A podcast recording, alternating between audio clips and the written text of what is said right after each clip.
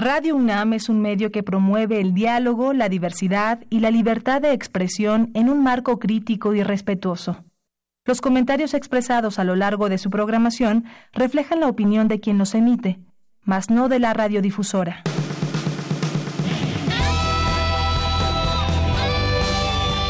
Prisma RU. Relatamos al mundo.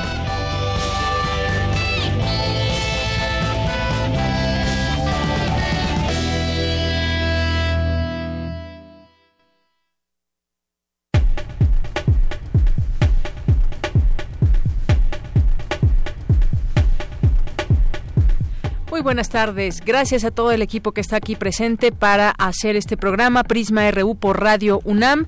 Hoy, viernes 18 de enero del año 2019. Aquí les saluda con mucho gusto de Yanira Morán. Y a todos los invitamos a que se queden con nosotros, permanezcan en esta frecuencia 96.1 de FM por Radio UNAM. Y también nos pueden sintonizar en www.radio.unam.mx. Hoy, que es viernes, tenemos mucha información para cerrar con los temas coyunturales de esta semana y de hoy, porque hoy, hoy tendremos ya, eh, se supone que se está analizando quién se quedará como fiscal de la República. Hablaremos de este tema un poco más adelante con, eh, con Jorge Alberto López.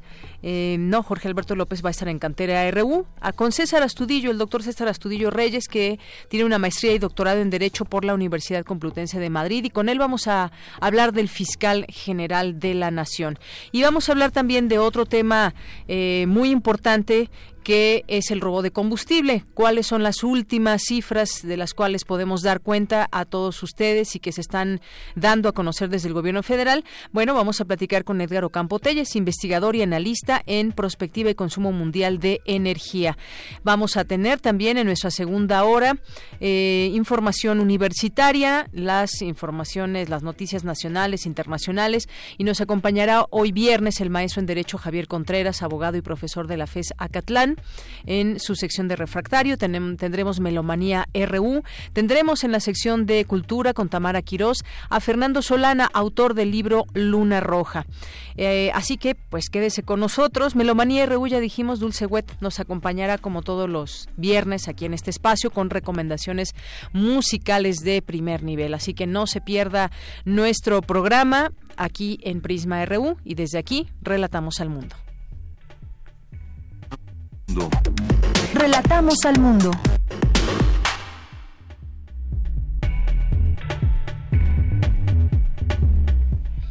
La una de la tarde con cinco minutos y en nuestro resumen universitario de este viernes, la UNAM e instituciones académicas de México y España celebran 500 años de historia compartida. Mi compañera Cristina Godínez más adelante nos tendrá los detalles. En su aniversario luctuoso, la UNAM recuerda a Juan O'Gorman. Cindy Pérez Ramírez nos tendrá la información más adelante.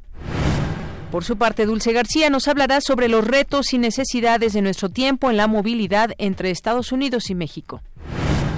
En temas nacionales, la Secretaría de Trabajo y Previsión Social lanzó la convocatoria para la contratación de 2.000 conductores de pipas con el fin de garantizar abasto de combustible en el país. Esta mañana, cientos de migrantes de la nueva caravana de centroamericanos ingresaron de manera indocumentada a México para continuar su camino hacia Estados Unidos. La Suprema Corte de Justicia abrió el juicio contra las reformas a la estructura del gobierno federal, incluida la creación de los superdelegados en los estados. Por elección unánime, Carlos Salazar Lomelín fue nombrado hoy presidente del Consejo Coordinador Empresarial en sustitución de Juan Pablo Castañón. En los temas internacionales, la guerrilla del Ejército de Liberación Nacional es responsable del ataque con un carro bomba que dejó al menos 21 personas muertas ayer en Bogotá, informó el Ministerio de Defensa de Colombia. A través de su cuenta de Twitter, el presidente de Estados Unidos, Donald Trump, advirtió que sin el muro fronterizo será difícil detener la nueva caravana migrante.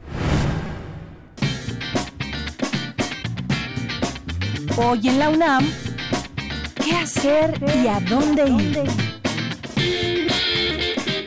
No te puedes perder el estreno de la cinta La Noche de 12 años, basada en el libro Memorias del Calabozo, del escritor, dramaturgo y periodista uruguayo Mauricio Rosenkopf y Eleuterio Fernández Huidobro, político, escritor y guerrillero, también de origen uruguayo. Este largometraje, dirigido por Álvaro Brechner, está inspirado en los años de encierro y aislamiento que sufrieron José Pepe Mujica y los propios Mauricio Rosenkopf y Eleuterio Fernández, sometidos a una reclusión de 12 años por razones políticas e ideológicas. Debido a su valor como rehenes, se decide que en lugar de asesinarlos, se torturará su cuerpo y su mente, por lo cual son arrojados a diminutos calabozos, se les prohíbe hablar y ver y tienen escasa posibilidad de comer o dormir. Estos rehenes libraron una batalla existencial para escapar de la terrible realidad que los condenaba a la peor tortura, perder la razón. Esta cinta está basada en los más de 12 años de confinamiento inhumano que vivieron tres de las personalidades más reconocidas del Uruguay contemporáneo, entre ellos su último presidente, José Pepe Mujica. Te recomendamos Simbiosis, programa periodístico que junta a la ciencia con la problemática social en busca del camino a la solución de los mismos. Un multipremiado equipo de comunicadores de la ciencia de la UNAM realizan reportajes sobre los temas importantes, de los que casi nadie habla, de una forma didáctica para su total comprensión. Hoy, no te pierdas la visita de investigadores del Consejo Nacional de Ciencia y Tecnología a CONACYT en punto de las 21 horas por TV UNAM, en el canal 20.1 de televisión abierta. Recuerda que aún puedes visitar la exposición Operación Peine y Tijera, los largos años 60 en la Ciudad de México, que revisa desde una perspectiva histórico-cultural el periodo en que el arte, la cultura de masas, la publicidad y el consumo conformaron nuevos imaginarios en torno a la moderna vida cotidiana de la Ciudad de México, una historia que ligó el fin de la década de los 50 con la mitad de los años 60 y que se entrecruzó con los movimientos sociales, principalmente el estudiantil del año 1968. Esta exposición fue presentada en el marco de las actividades de conmemoración por el 50 aniversario de este movimiento estudiantil. Asiste este fin de semana de 11.30 a 19 horas a la Galería Rampas del Museo Universitario del Chopo. La entrada general es de 30 pesos.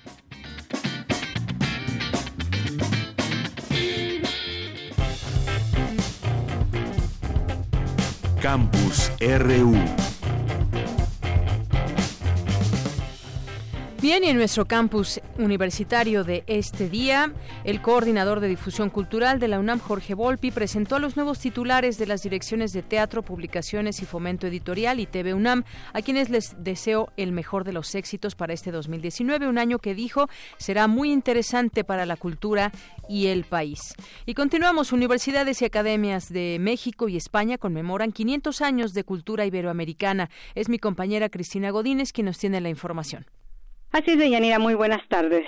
En la Torre de Rectoría se firmó un convenio cuyo propósito es promover los valores históricos, artísticos y patrimoniales de la cultura iberoamericana. Es así que la UNAM, las universidades de Salamanca y la de Extremadura, la Real Academia de Extremadura de las Letras y las Artes y la Academia Nacional de Historia y Geografía de México sumarán esfuerzos para realizar exposiciones, congresos y editar libros que muestren los cinco siglos de historia compartida. Habla el rector Enrique Grague.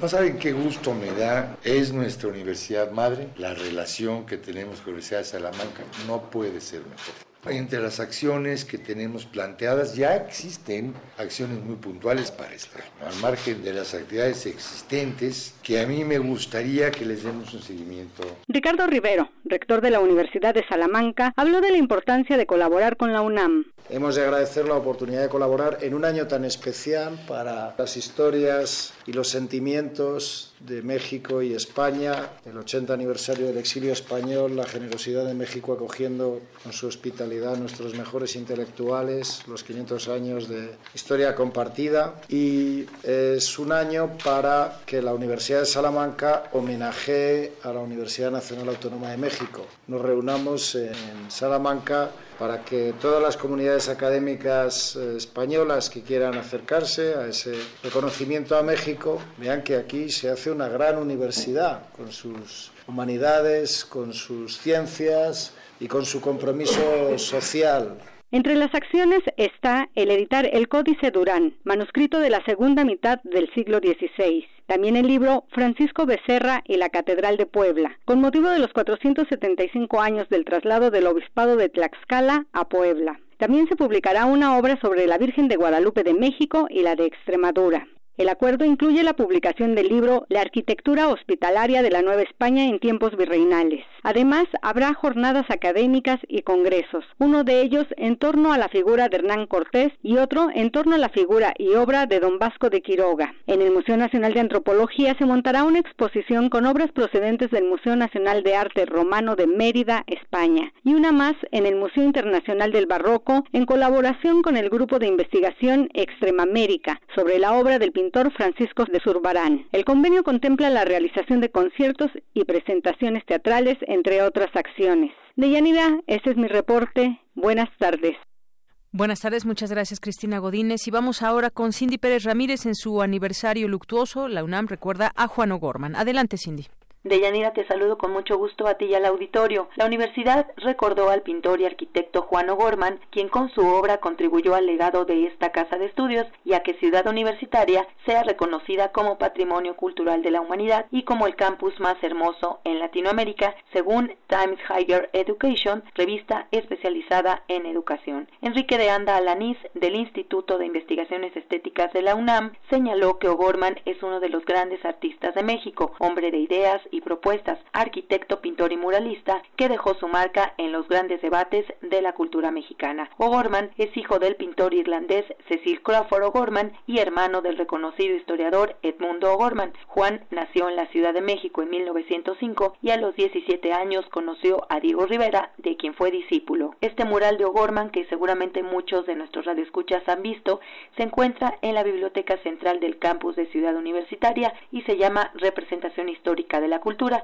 mide casi 4.000 metros cuadrados y cubre las cuatro fachadas de la edificación. Fue elaborado con más de 150 tipos de piedras naturales de diferentes clases y colores colectadas en toda la República y debido a sus dimensiones y características, cada panel fue armado en el piso. Los invitamos a que vayan a verlo en el campus de Ciudad Universitaria. Hasta aquí la información de Yanira. Muy buenas tardes.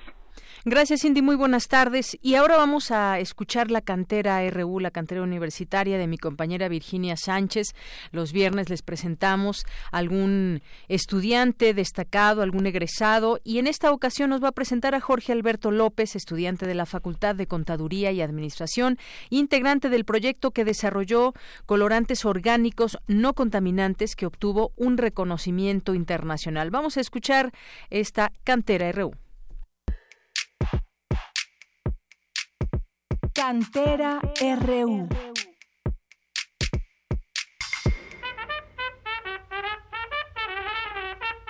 Jorge Alberto López Vázquez, de la Facultad de Contaduría y Administración, es uno de los creadores del proyecto en el que desarrollaron colorantes orgánicos no contaminantes y con el cual ganaron el certamen internacional de emprendimiento de alto impacto TREP Camp 2018. Conozcamos más a este destacado y comprometido universitario. Mi nombre es Jorge Alberto López Vázquez. Nací el 9 de noviembre de 1993 en la Ciudad de México. A mí me gustaba jugar mucho fútbol y me gustaban los deportes. Eh, siempre fui más deportista que, que cualquier otra, otra actividad. Bueno, no decidí dedicarme al deporte porque un tiempo lo hice, patinaba eh, en skateboard. Sin embargo, eh, me metí a la licenciatura y ya no tuve el tiempo para seguir continuando con esto y pues eso fue el motivo. Yo estuve en un inicio en una vocacional, pero me salí de la vocacional para entrar a un CCH. Eh, en el CCH ya tuve la oportunidad de, conocer a, profesores y a mí me interesó el área de las ciencias sociales y dentro de las ciencias sociales me gustó la administración y pues fue que que apliqué mi, pase reglamentado para entrar a la, carrera.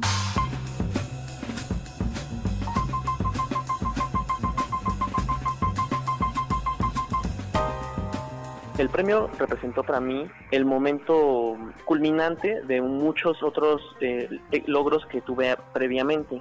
El haber decidido ir al programa y tomar eh, la, iniciativa de, pertenecer a un equipo, de formar las formar mi, mi, carácter, etcétera, como que esos son los pequeños eh, logros que fui logrando, eh, bueno, valga la redundancia, para llegar pues a, este día que fue pues la, culminación de pues de muchos otros éxitos que, había tenido. Eh, bueno, yo en, mi, en mis tiempos libres me gusta tocar, yo me gusta mucho la guitarra y también toco en una, la estudiantina de la Facultad de Contaduría y Administración, como parte de, esa agrupación.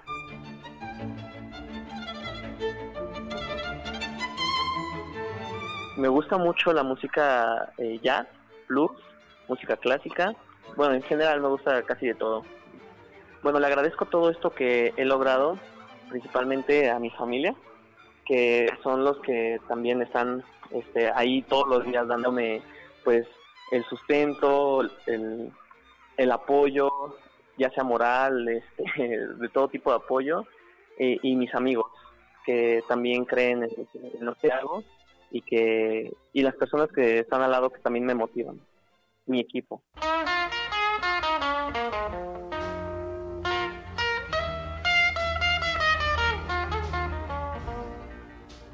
Pues el consejo que yo les doy principalmente es que no tengan miedo y que si sienten miedo que ese sea el impulso para hacer algo, lo que sea que, quieran hacer, iniciar una acción te va a llevar siempre a otros caminos.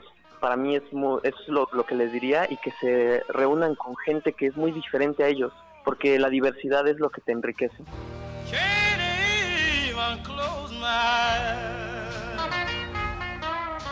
Para Radio UNAM, Rodrigo Aguilar y Virginia Sánchez.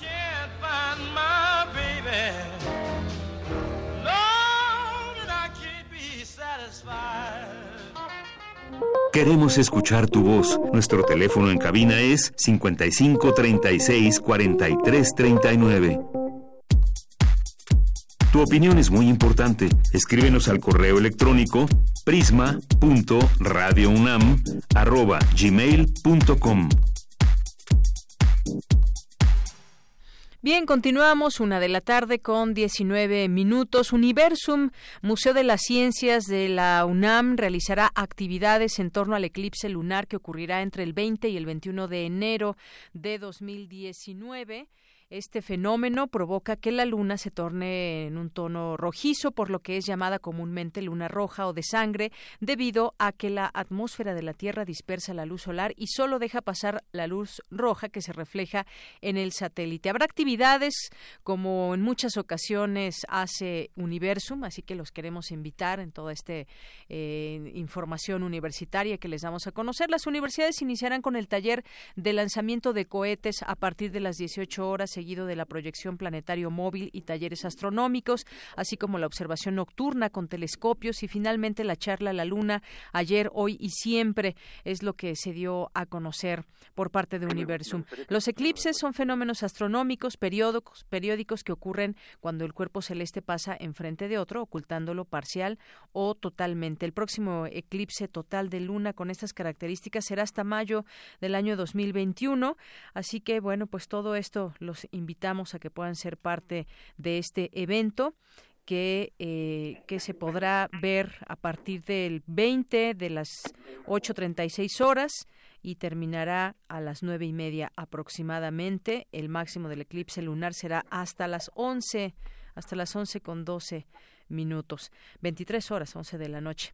Bien, y también en información universitaria, Antonio Lascano Araujo, coordinador del Laboratorio de Microbiología del Departamento de Biología Evolutiva de la Facultad de Ciencias, es uno de los más eminentes científicos a nivel mundial dedicados al estudio del origen de la vida. Por su trabajo académico y de investigación y divulgación, ha recibido numerosos reconocimientos tanto de universidades mexicanas como del extranjero.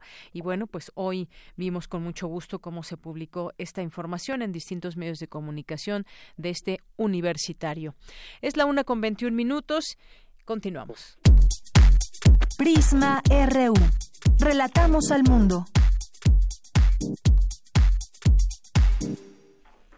Bien, es la una con veintidós minutos. Ya está en la línea telefónica. Le agradecemos mucho. Nos toma esta llamada. A Edgar Ocampo Telles es investigador y analista en prospectiva y consumo mundial de energía. ¿Qué tal, doctor? Buenas tardes. Bienvenido a este espacio. Un honor estar con tu auditorio.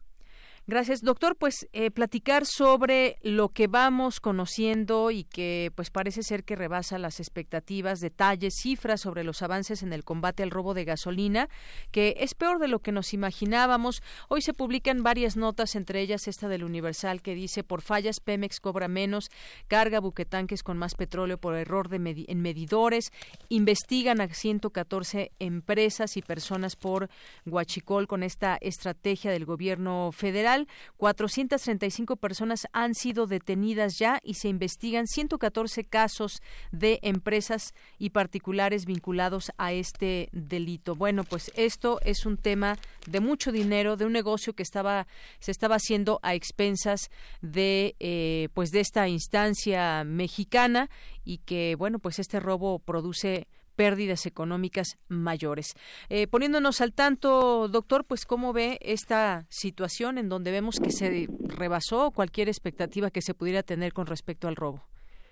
Así es, yo creo que las acciones de inteligencia, de inteligencia que se están llevando a cabo en el país por eh, el gobierno del, país están, eh, digamos, abriendo la caja de Pandora. la dimensión del problema, como lo imaginábamos, es, no sé, unas 10 o 20 veces mayor. Hay un saqueo y un desfalco eh, colosal a nuestra nación, a la, al presupuesto de la nación, a través de todas estas actividades. Lo que hemos estado escuchando en los últimos días, en, en estas dos últimas o tres semanas, es básicamente lo que se ha enfocado a ductos y a la parte de las terminales y refinerías. Pero hay más áreas en donde el robo de combustible, la desviación de combustible afectan de manera muy importante.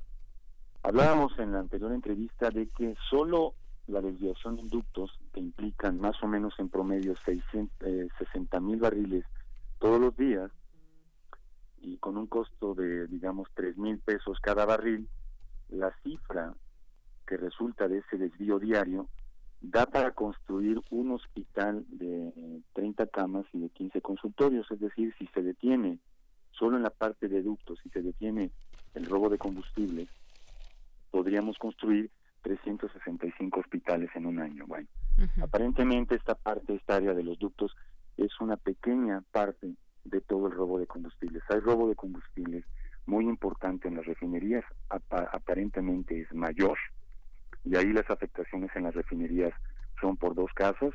Uno es toda la colusión que hay de los funcionarios de Pemex con algunas e-, empresas y, la segunda es el crimen organizado que tiene intervenciones directamente en las operaciones logísticas de distribución de combustibles, en donde nadie se puede meter o resulta acribillado. Hay varios casos que están documentados en ese sentido.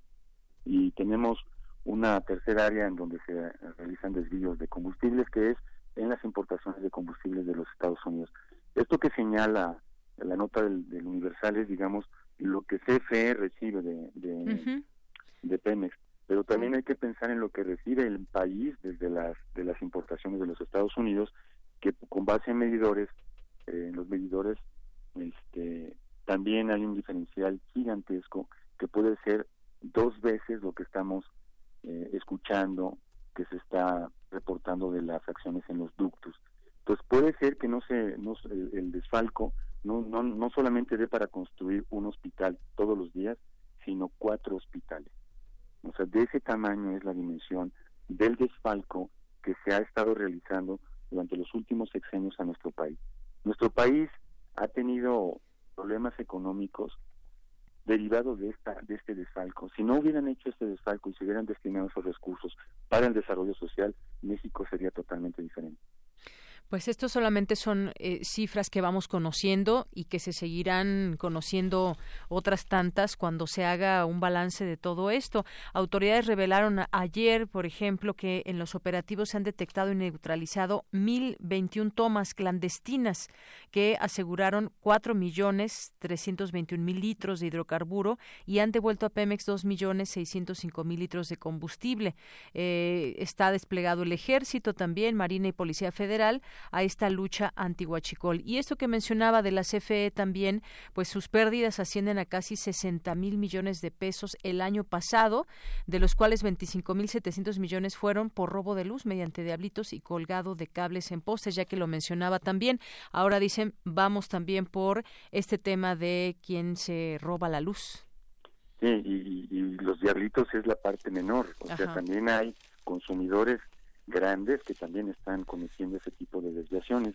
Pero yo quisiera regresar al tema de huachicoleo para... Sí, regresemos a eh, ese tema. Para eh, comentarles cómo se origina, bueno, el, origen del huachicoleo tiene varias fuentes, pero una de las principales fuentes se crea, y esto lo denunció el senador Guadiana, Armando Guadiana, presidente de la Comisión de Energía del Senado, lo denunció ayer en una conferencia de prensa que se llevó a cabo en el Senado de, la República, de cómo se origina el huachicoleo en nuestra, en nuestra nación. Todo empieza al interior de Pemex a través de un presupuesto o una partida que se definía como Proyecto J. Yo creo que ahí hay una línea de investigación a seguir en donde e, ese presupuesto estaba destinado a la reparación y remediación de las fugas de combustibles cuando pues algún particular con alguna maquinaria dañaba un ducto y se generaba un derrame. Entonces rápidamente tenían que entrar, no se podían hacer licitaciones, era como una caja chica que estaba disponible y abierta para intervenir. Y llegaba una compañía, reparaba el ducto, eso se le llama reparación, pero hay una actividad eh, paralela que se llama la remediación de los daños ambientales. Y esa remediación es muy difícil de medir porque pueden ser 5 metros cuadrados o puede ser una hectárea o puede ser un kilómetro cuadrado. Eso es muy difícil de establecer. Entonces, a partir del proyecto J, varias empresas y varios funcionarios dentro de Pemex detectaron que pues eh, había por ahí una mina de oro. Entonces empezaron a promover con técnicos la, el derrame, digamos, este, eh, provocado. Es decir, mandaban técnicos al lugar, hablaban con los ejidatarios, les daban a los ejidatarios o sea, una cantidad de dinero, les dicen, miren, vamos a hacer unos huequitos aquí en, los ductos, vamos a abrirle un poquito a la gasolina, que se derrame un poquito, y luego viene una empresa a reparar el ducto y a hacer remediación en su parcela. No, ustedes no digan nada, aquí está el dinero, y así vamos a estar trabajando. A partir de esa actividad, la gente, la población empezó a ver que estas tomas estaban accesibles y empezaron a, extraer eh, combustible a partir de esta, de esta nueva industria que estaba generando al interior de Pemex porque fue una, una situación que empezó a crecer. Hay reportes de ese asunto. Pemex tiene las estadísticas. Y finalmente las, las empresas que hacían esta remediación y las reparaciones de ductos son más o menos cinco o cuatro empresas. Eso es fácil de establecer. La gente empezó a encontrar que, bueno, le dejaban la toma, derramaban un poco de combustible y decían, bueno, pues yo voy y pongo una cubeta y saco un poco de, gasolina para mi camioneta o para mi tractor y esto pasó a convertirse también en una industria porque la gente ah, después de cierto tiempo empezó a contratar a los técnicos para hacer este tipo de, de tomas. Las tomas clandestinas no son fáciles de hacer, no son no son digamos artesanales. Hay es gente técnica la que está preparada para hacer esto. Eh, se tienen que colocar válvulas que no se compran en la clapalería son válvulas que tienen número de, serie, que tienen trazabilidad, y justamente la, la, trazabilidad llega a estas empresas que están comprometidas en la reparación de ductos y la remediación del, territorio. Entonces, quiere decir que el, gran problema que nosotros estamos enfrentando como nación y que tiene un desfalco del tamaño de cuatro hospitales diarios, eh, eh, fue originado en Pemex. Eso es lo más grave que hay. Así es, es un, es un tema bastante grave. Ya incluso la propia unidad de inteligencia financiera de la Secretaría de Hacienda y Crédito Público, pues está dando a conocer estas eh, investigaciones. Bueno, sabemos que hay 114 casos, eh, 37 personas morales que han sido también bloqueadas sus cuentas bancarias por comercio ilegal de hidrocarburos. Era un negocio eh, redondo que, pues, desde dentro de Pemex, empresarios, funcionarios, empresarios, nos referimos también porque no, no podemos imaginar muchos todavía cómo en algunas gasolineras donde uno pues ve establecido un, eh, un local de estos con el anuncio de Pemex, uno pensaría que está completamente legal y que nos venden producto legal, pero resulta que incluso hay, hay gasolineras que vendían eh, guachicol y que pues los empresarios desafortunadamente lo sabían y, y pues eran parte de esta, de esta cadena de corrupción. Lo que nos revela usted de estos hospitales diarios que se podrían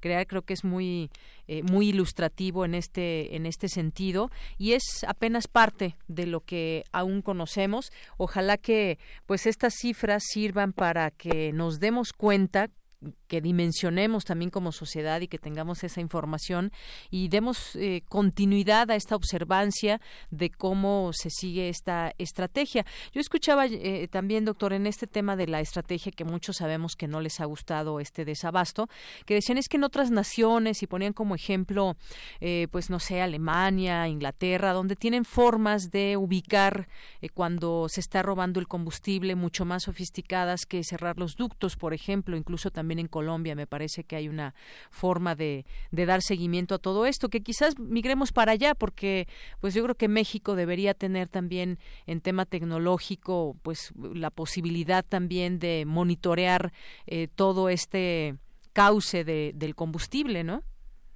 Y este tema que tocas es también delicado y muy crítico y es parte pues del crimen organizado. Hay justamente estos sistemas de inteligencia o de alta tecnología para detectar las fugas. Habían proyectos y presupuestos para hacerlo en México, pero fueron deliberadamente interrumpidos. Mm. O sea, ahí hay un delito. Fueron deliberadamente interrumpidos, como dice la nota la del Universal. Había un proyecto para mejorar los sistemas de medición, pero a alguien le interesaba que esos sistemas de medición no mejoraran, que siguieran en ese estado, ¿no? Lo que sí es importante señalar es que, eh, y yo hago un llamado a la población, es un poco vergonzoso que la población se esté quejando eh, por una situación, yo sé que es complicado estar dos horas o tres horas en la pila de los automóviles, pero es vergonzoso estar más preocupados por una cuestión personal que pensar en que el equipo de Andrés Manuel López Obrador y las, y las áreas de energía y todas las áreas de inteligencia se están enfrentando a un desfalco que ha empobrecido a nuestro país en los últimos 12 años. Estamos hablando de algo vergonzoso en donde me parece...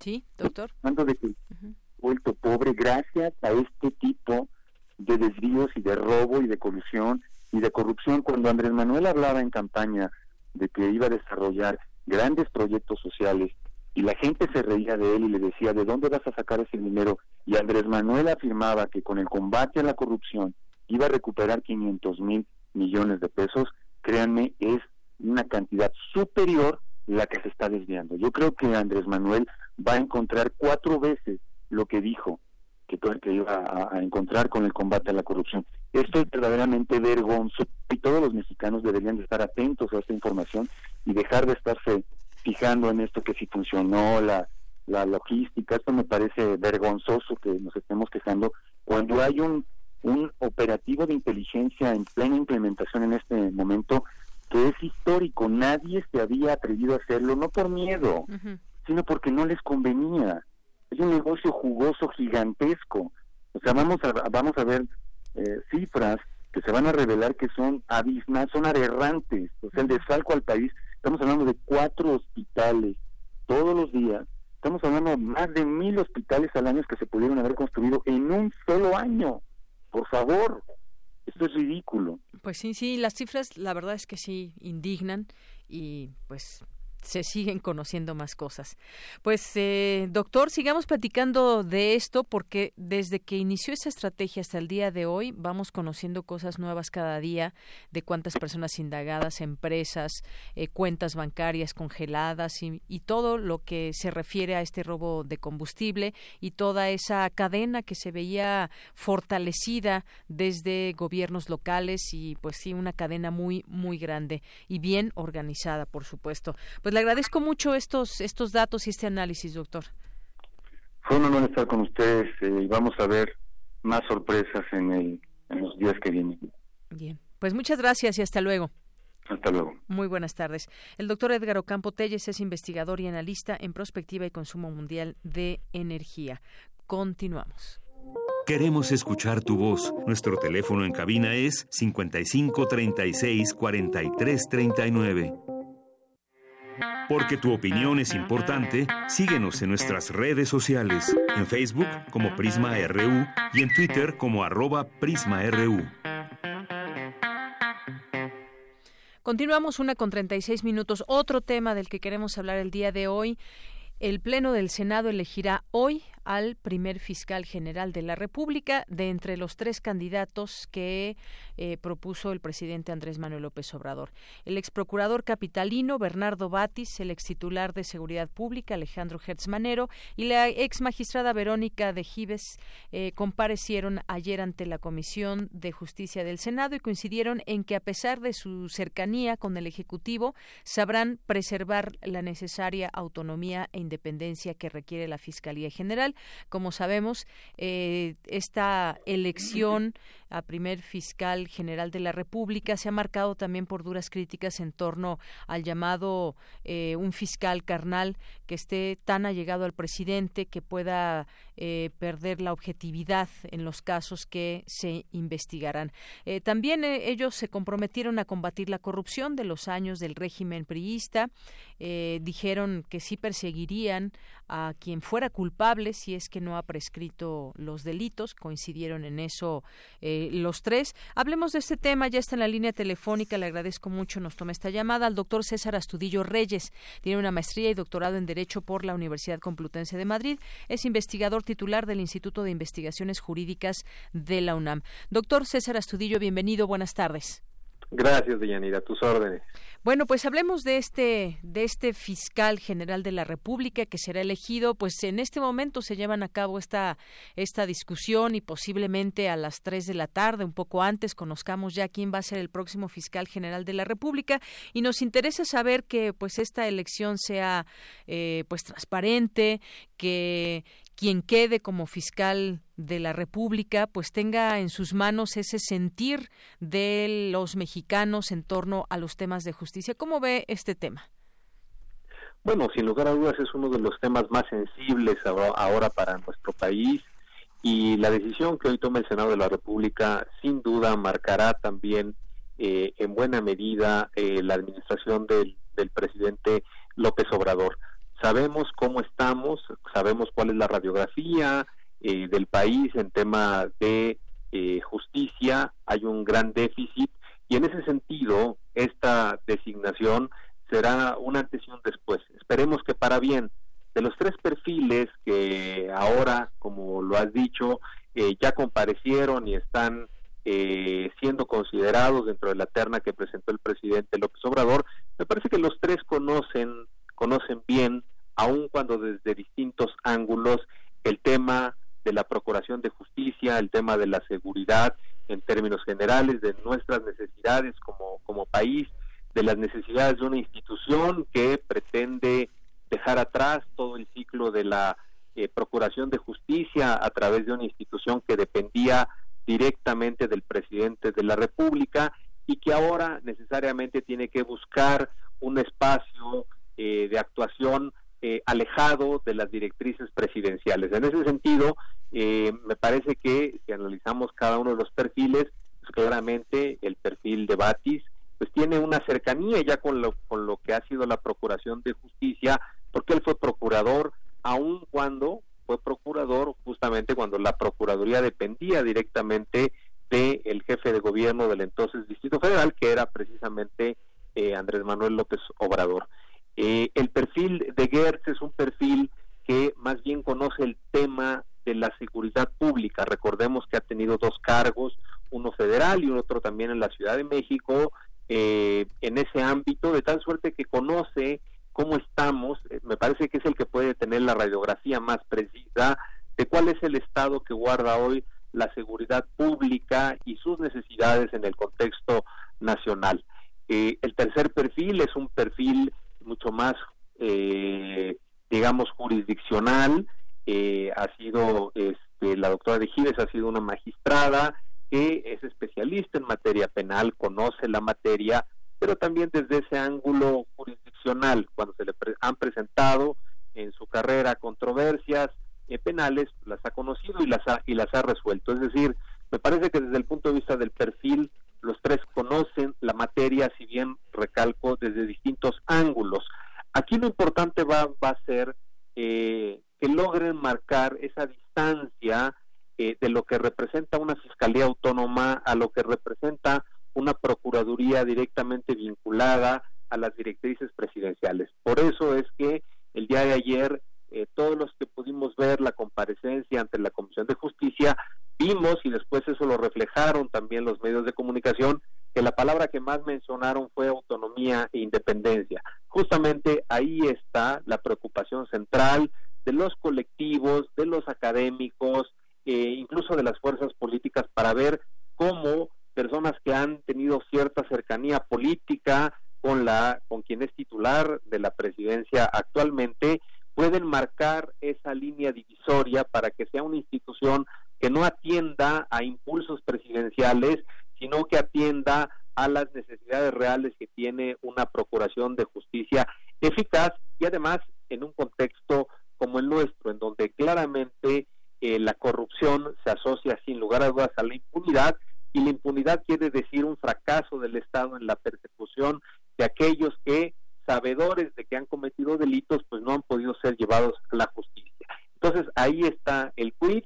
Esperemos que el Senado de la República tome la mejor determinación, porque aquí se trata de construir una nueva institución, sí a partir de lo que se deja a nivel de infraestructura, a nivel de recursos materiales, incluso a nivel de recursos personales en la Procuraduría General de la República. Es una nueva institución, pero no puede empezar de cero. Así es, doctor, y en este sentido, bueno, pues decía yo que se elegiría pues de aquí hasta las 3 de la tarde, pero no, ya se eligió el fiscal general será Alejandro Hertz Manero, que ya con esto pues quedaría completo el equipo del gobierno del presidente Andrés Manuel López Obrador. Nos acaba usted de decir estos perfiles de estos que estaban pensados en esta última terna de los 10 que habían quedado estos tres, será Hertz Manero, ¿cómo ve? Doctor. Bueno, eh, ahorita recuperamos la comunicación con el doctor Astudillo, con quien estamos platicando, conversando de el fiscal general y que, bueno, pues eh, hace unos minutos todavía, hace una hora se perfilaba el doctor Alejandro Hertz Manero como próximo fiscal general y, bueno, pues ya se dio a conocer que, pues será él este el integrante, el fiscal que formará parte de este gobierno, Alejandro Hertz Manero, que hay que recordar dirigió desde la PGR en 1975-1976 la Operación Cóndor, entre algunos datos que se están dando a conocer. Doctor eh, César Astudillo le decía que ya fue designado Alejandro Hertz Manero como fiscal general justamente está en, ese momento. Me parece que en este lapso que se ha hecho cargo de la, de la Procuraduría pudo eh, enterarse de cuál es el estado que guardaba la institución y en ese sentido me parece que también es una decisión, es una decisión acertada. Es una decisión acertada, está conociendo ahora en qué términos está la Procuraduría, seguramente empezó a conocer las falencias, las debilidades estructurales que tiene y también eh, ya conoce lo que se espera de una institución que está eh, por nacer y que nace precisamente hoy a partir de la designación y también de que empiecen a tomarse ya decisiones al interior de su seno. En ese sentido, eh, me parece que hay un perfil que conoce, repito, la radiografía de cómo estamos en materia de seguridad, cómo estamos en materia de impunidad, cuáles son eh, las conductas delictivas que hoy en día más están lesionando esta idea de que no somos todavía un Estado de Derecho porque no podemos perseguir eficazmente a los delincuentes y en ese sentido me parece que a partir de hoy, eh, consumando, tendrá que empezar a fortalecer una institución que necesita empezar a dar resultados, necesita empezar a mandar mensajes a la sociedad de que están haciendo y de que están haciendo con solidez y con eficacia para perseguir a los delincuentes. Claro, bueno, pues será él quien sea propuesto por el Senado para ser próximo fiscal general de la Nación. Como usted dice, están en todo esto. En estas eh, reuniones se perfila él, por lo menos por la bancada eh, de Morena, y pues estaremos muy atentos. Como usted dice, nos acaba de dar esta opinión. Le parece eh, positivo que sea él, este, esta persona, la trayectoria que tiene también en distintos cargos, pues lo perfila ya como, como el fiscal y además un, dato adicional, si me permites. Eh, justamente de su biografía, este, vemos que ha tenido cargos en gobiernos de distintos signos políticos y eso también es un elemento que abona en, en su favor. Ha tenido cargos precisamente pues ya en la Ciudad de México cuando gobernaba el PRD, ha tenido cargos a nivel nacional cuando gobernaba el PAN y ahora es, es una tercera responsabilidad bajo un, un gobierno de un signo político distinto y eso me parece que también seguramente fue una de las consideraciones que llevaron a Morena a optar por él. Así es. Y bueno, pues quizás muchos eh, esperaban a Bernardo Batis, que también había tenido una trayectoria como procurador aquí en la en el extinto Distrito Federal hoy Ciudad de México, esa trayectoria que también había tenido. Muchos tal vez pensamos que pudiera haber sido Bernardo Batis.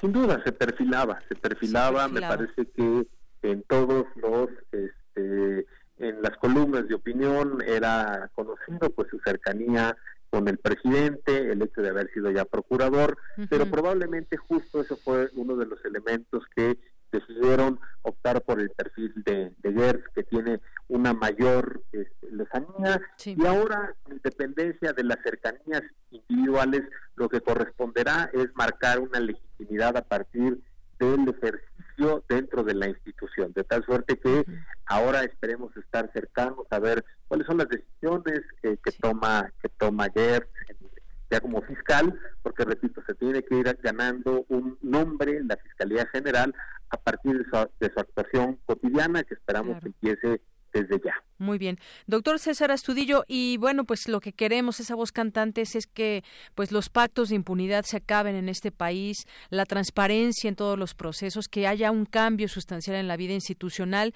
eh, que esa justicia facciosa se termine y además, bueno, también yo le preguntaría por último, eh, ¿qué tan viable es que se investigue anteriores presidentes, sobre todo el que acaba de salir, Enrique Peña Nieto, que ha sido pues una voz también importante de parte de la ciudad ciudadanía?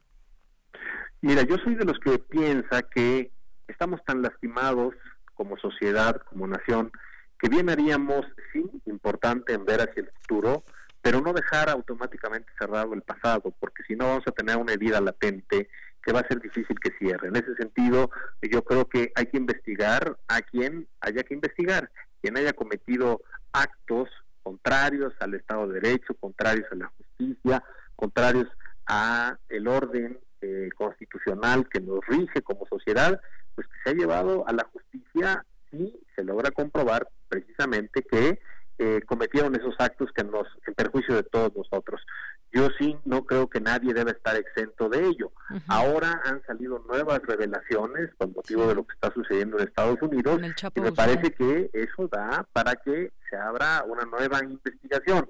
Pero con independencia que sea el expresidente Peña, yo creo que debe ser con todos aquellos que en el pasado han cometido actos que nos siguen lastimando como sociedad, porque hoy la imagen que tenemos es la imagen de que somos una sociedad profundamente corrupta, que tenemos instituciones profundamente corruptas y que, como tú lo comentas, hay un gran pacto de impunidad. Entonces, sí, vamos hacia adelante, pero no olvidemos nuestro pasado porque ahí tenemos una herida abierta. Muy bien. Bueno, pues un gusto platicar con usted, conocer su análisis sobre este tema tan importante y la designación de un fiscal general para nuestro país. Muchas gracias, doctor. Gracias, Hasta luego, muy buenas tardes. Fue el doctor César Astudillo Reyes, con una maestría y doctorado en Derecho por la Universidad Complutense de Madrid, investigador titular del Instituto de Investigaciones Jurídicas de la UNAM. Continuamos. Queremos escuchar tu voz. Nuestro teléfono en cabina es 55 36 43 39. Tu opinión es muy importante. Escríbenos al correo electrónico prisma.radiounam@gmail.com.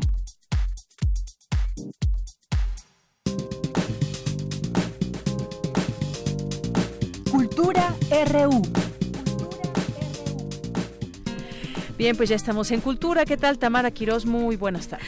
Deyanira, es un placer saludarlos en este tercer viernes de enero de 2019. Qué rápido. Sí, se está yendo muy rápido el 2019, así que hay que aprovechar. Oye, muchísimas gracias por, por todos, bueno, gracias a aquellos que sintonizan esta frecuencia universitaria. Y bueno, para, para entrar ya a la sección cultural de hoy, les tenemos una excelente opción literaria que lleva el título de Luna Roja, Horizontes y Ensayos. Y bueno, para darnos más detalles de esta serie de ensayos, justamente, nos enlazamos a Guadalajara con Fernando Solana. Él es escritor, editor, periodista, también es profesor en la Universidad de Guadalajara, en donde creó el programa radiofónico Astrolabio. Fernando Solana, bienvenido a estos micrófonos de Prisma RU de Radio UNAM. ¿Cómo estás? Bien, Tamara, muchas gracias por la invitación, a tus órdenes. No, al contrario, gracias a ti por tomar la llamada, Fernando. Oye, eres un escritor prolífico, eres autor de varios libros, eres articulista también de Milenio Diario desde su fundación. Y bueno, actualmente estás presentando Luna Roja,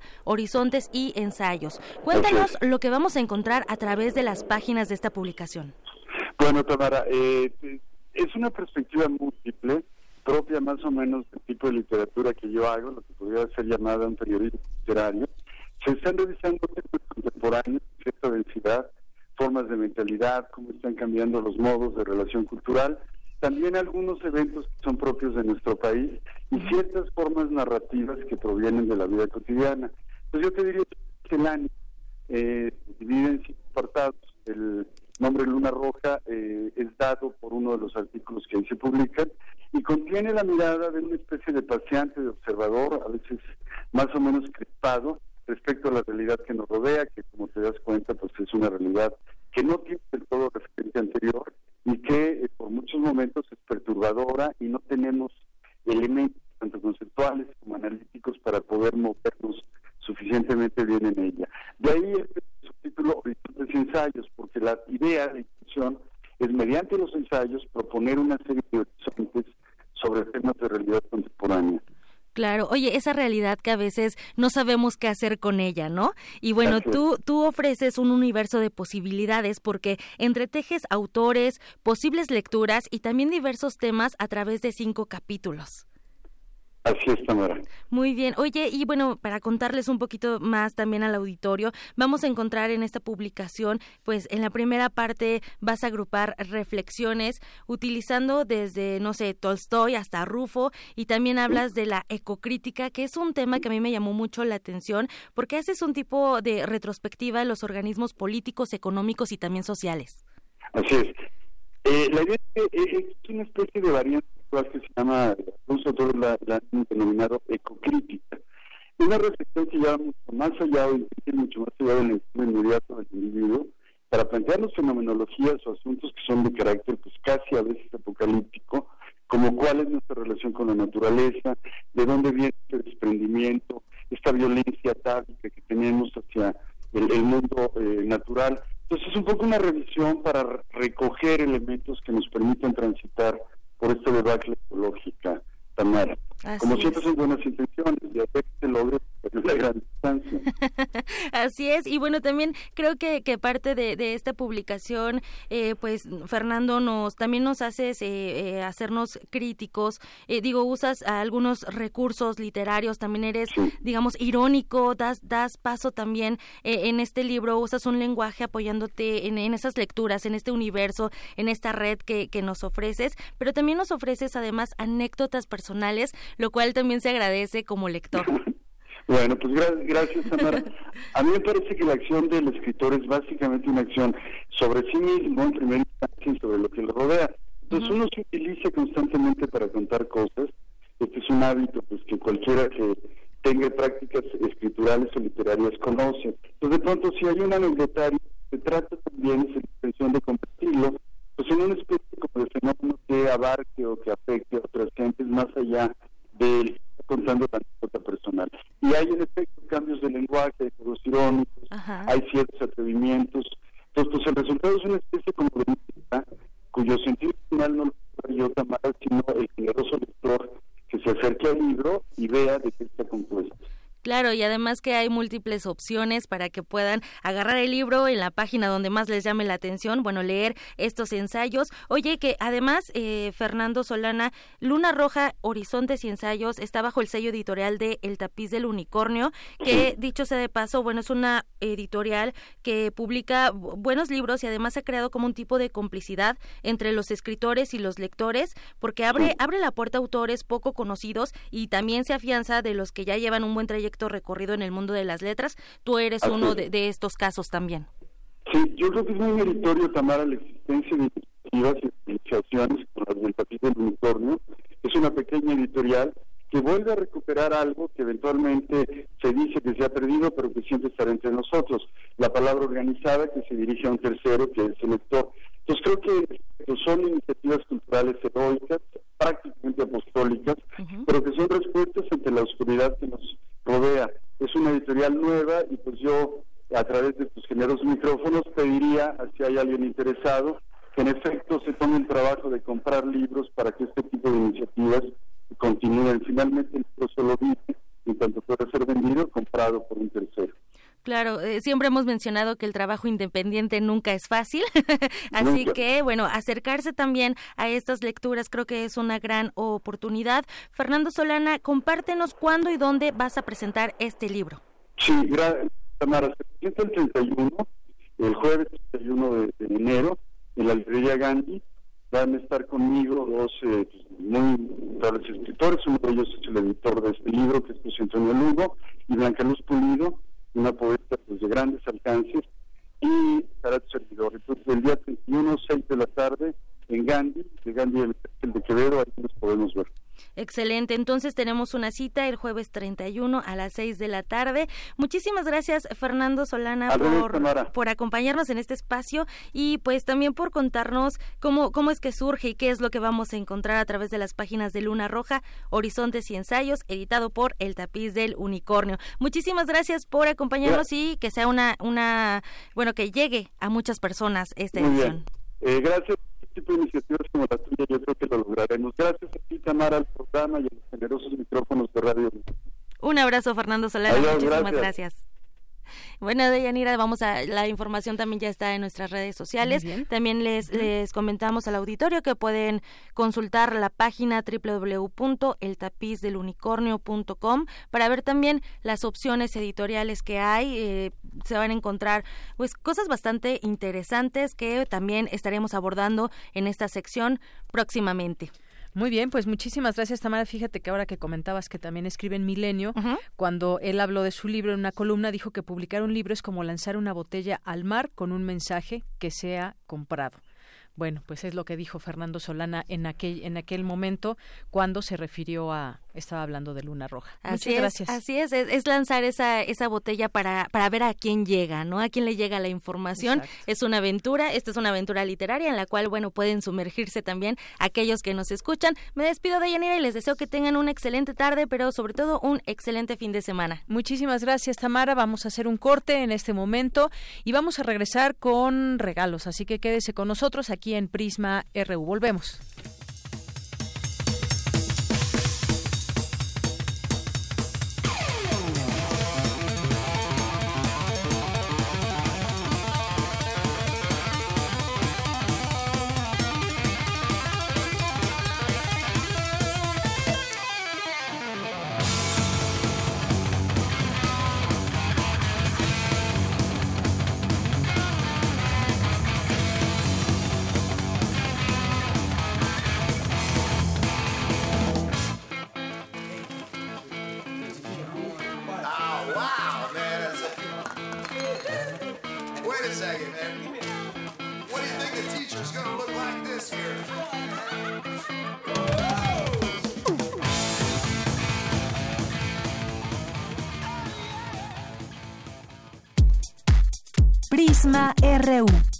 Relatamos al mundo.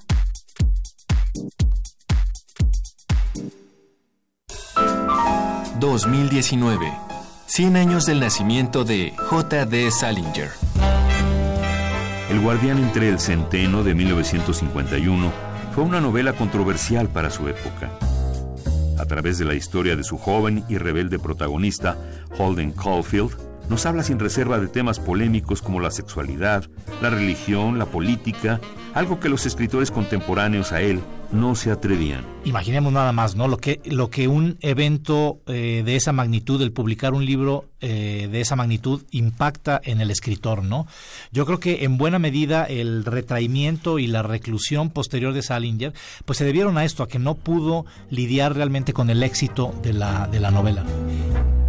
Mauricio Montiel Figueiras, escritor. J.D. Salinger, 96.1 de FM. Radio UNAM, experiencia sonora.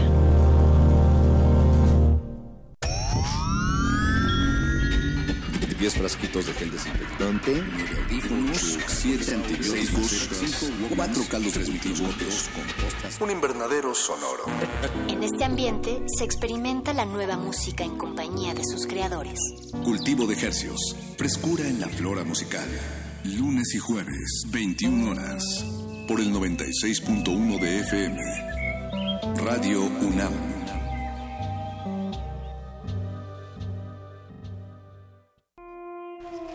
Don Fer. ¿Qué tal? Pásele. Gracias. ¿Barba y bigote como siempre? No, don Pepe. Ahora el turno es de Santiago.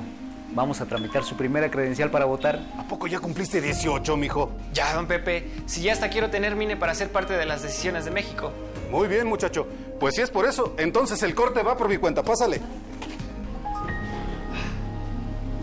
Ahora que cumples 18, saca tu credencial para votar. Porque mi país no importa, yo ya tengo mi INE. INE. El Museo Nacional de la Estampa presenta la exposición de Mía Flores, Itinerarios Gráficos, la cual reúne más de 400 obras y documentos que permiten hacer un recorrido por 25 años de creación gráfica y pictórica del artista. Para esta exhibición, Demián Flores decidió crear una pieza sobre los modos de impresión y circulación de la gráfica comercial y popular. La muestra de Demián Flores, Itinerarios Gráficos, está abierta en el Museo Nacional de la Estampa, Centro Histórico de la Ciudad de México.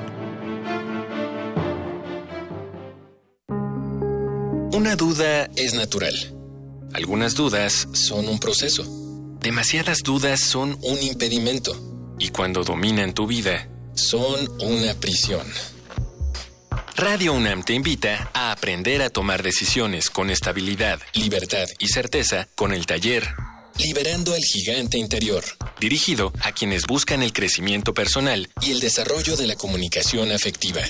Imparte Eduardo Gómez Tagle todos los sábados de febrero, de las 16 a las 20 horas, en la sala Julián Carrillo de Radio UNAM. Adolfo Prieto 133, Colonia del Valle, cerca del Metrobús Amores. Informes e inscripciones al 5623-3272 o en www.radio.unam.mx. La inmensidad ya vive en ti. Es cuestión de que la veas. Radio UNAM, Experiencia Sonora. A bordo de la nave de la Resistencia existe una habitación que nunca se abre. Excepto la última hora del último día de la semana. Ahí- Ahí vamos a reírnos del mundo, a demoler los muros con canciones, a bailar en la posición que queramos. Todos eligen la música, todos la disfrutan. Todos la bailan. El Buscapiés. Tú eres el alma de esta fiesta. Viernes, 22 horas. Por el 96.1 de FM. Radio UNAM.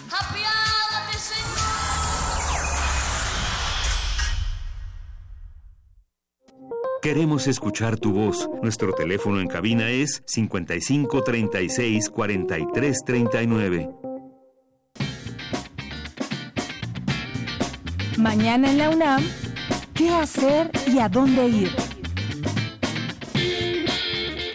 Si te gusta el cine de ciencia ficción, no te puedes perder la proyección de la película Ex Machina del novelista, guionista, productor de cine y director británico Alex Garland. Este largometraje del año 2015 cuenta la historia de Caleb, un programador de computadoras que recibe como premio la invitación de Nathan, el presidente de la compañía donde trabaja, con el fin de realizar un proyecto digital a una androide con inteligencia artificial. Esta cinta ganó el Oscar a los mejores efectos visuales en el año 2016. Asista a la función mañana sábado a las 14 horas en el Museo de la Luz, ubicado en calle San Ildefonso número 43, Centro Histórico.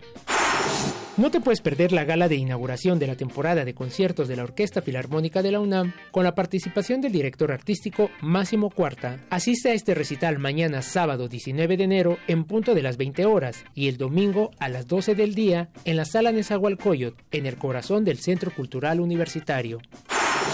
La UNAM, a través del Centro de Estudios Mexicanos de China, te invita al majestuoso Concierto de Pipa, con la interpretación del maestro Pablo Mendoza. Este recital se llevará a cabo mañana sábado 19 de enero en punto de las 12.30 del día en la Facultad de Música, ubicada en calle Chicotencatl número 126, Colonia del Carmen, en Coyoacán. La entrada es libre.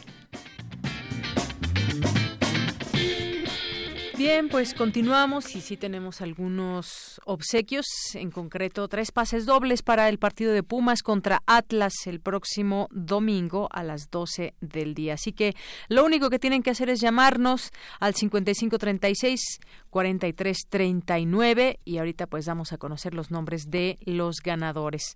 Gracias por continuar con nosotros en esta segunda hora de Prisma RU aquí en el 96.1 de FM y en www.radio unam mx Sigan con nosotros y vamos a continuar con la información y también mandarles saludos a quienes están presentes aquí en redes sociales o que nos marcan al 5536-4339 o en el Facebook en Prisma RU. Gracias. Nos dice que aquí nos dice Guerrero, el Beto nos dice saludos, andaba un poco ausente, pero ya los estoy escuchando. Gracias, Beto, nosotros gustosos de que nos escuches. Ana María Reyes también, Alejandro Cardiel también.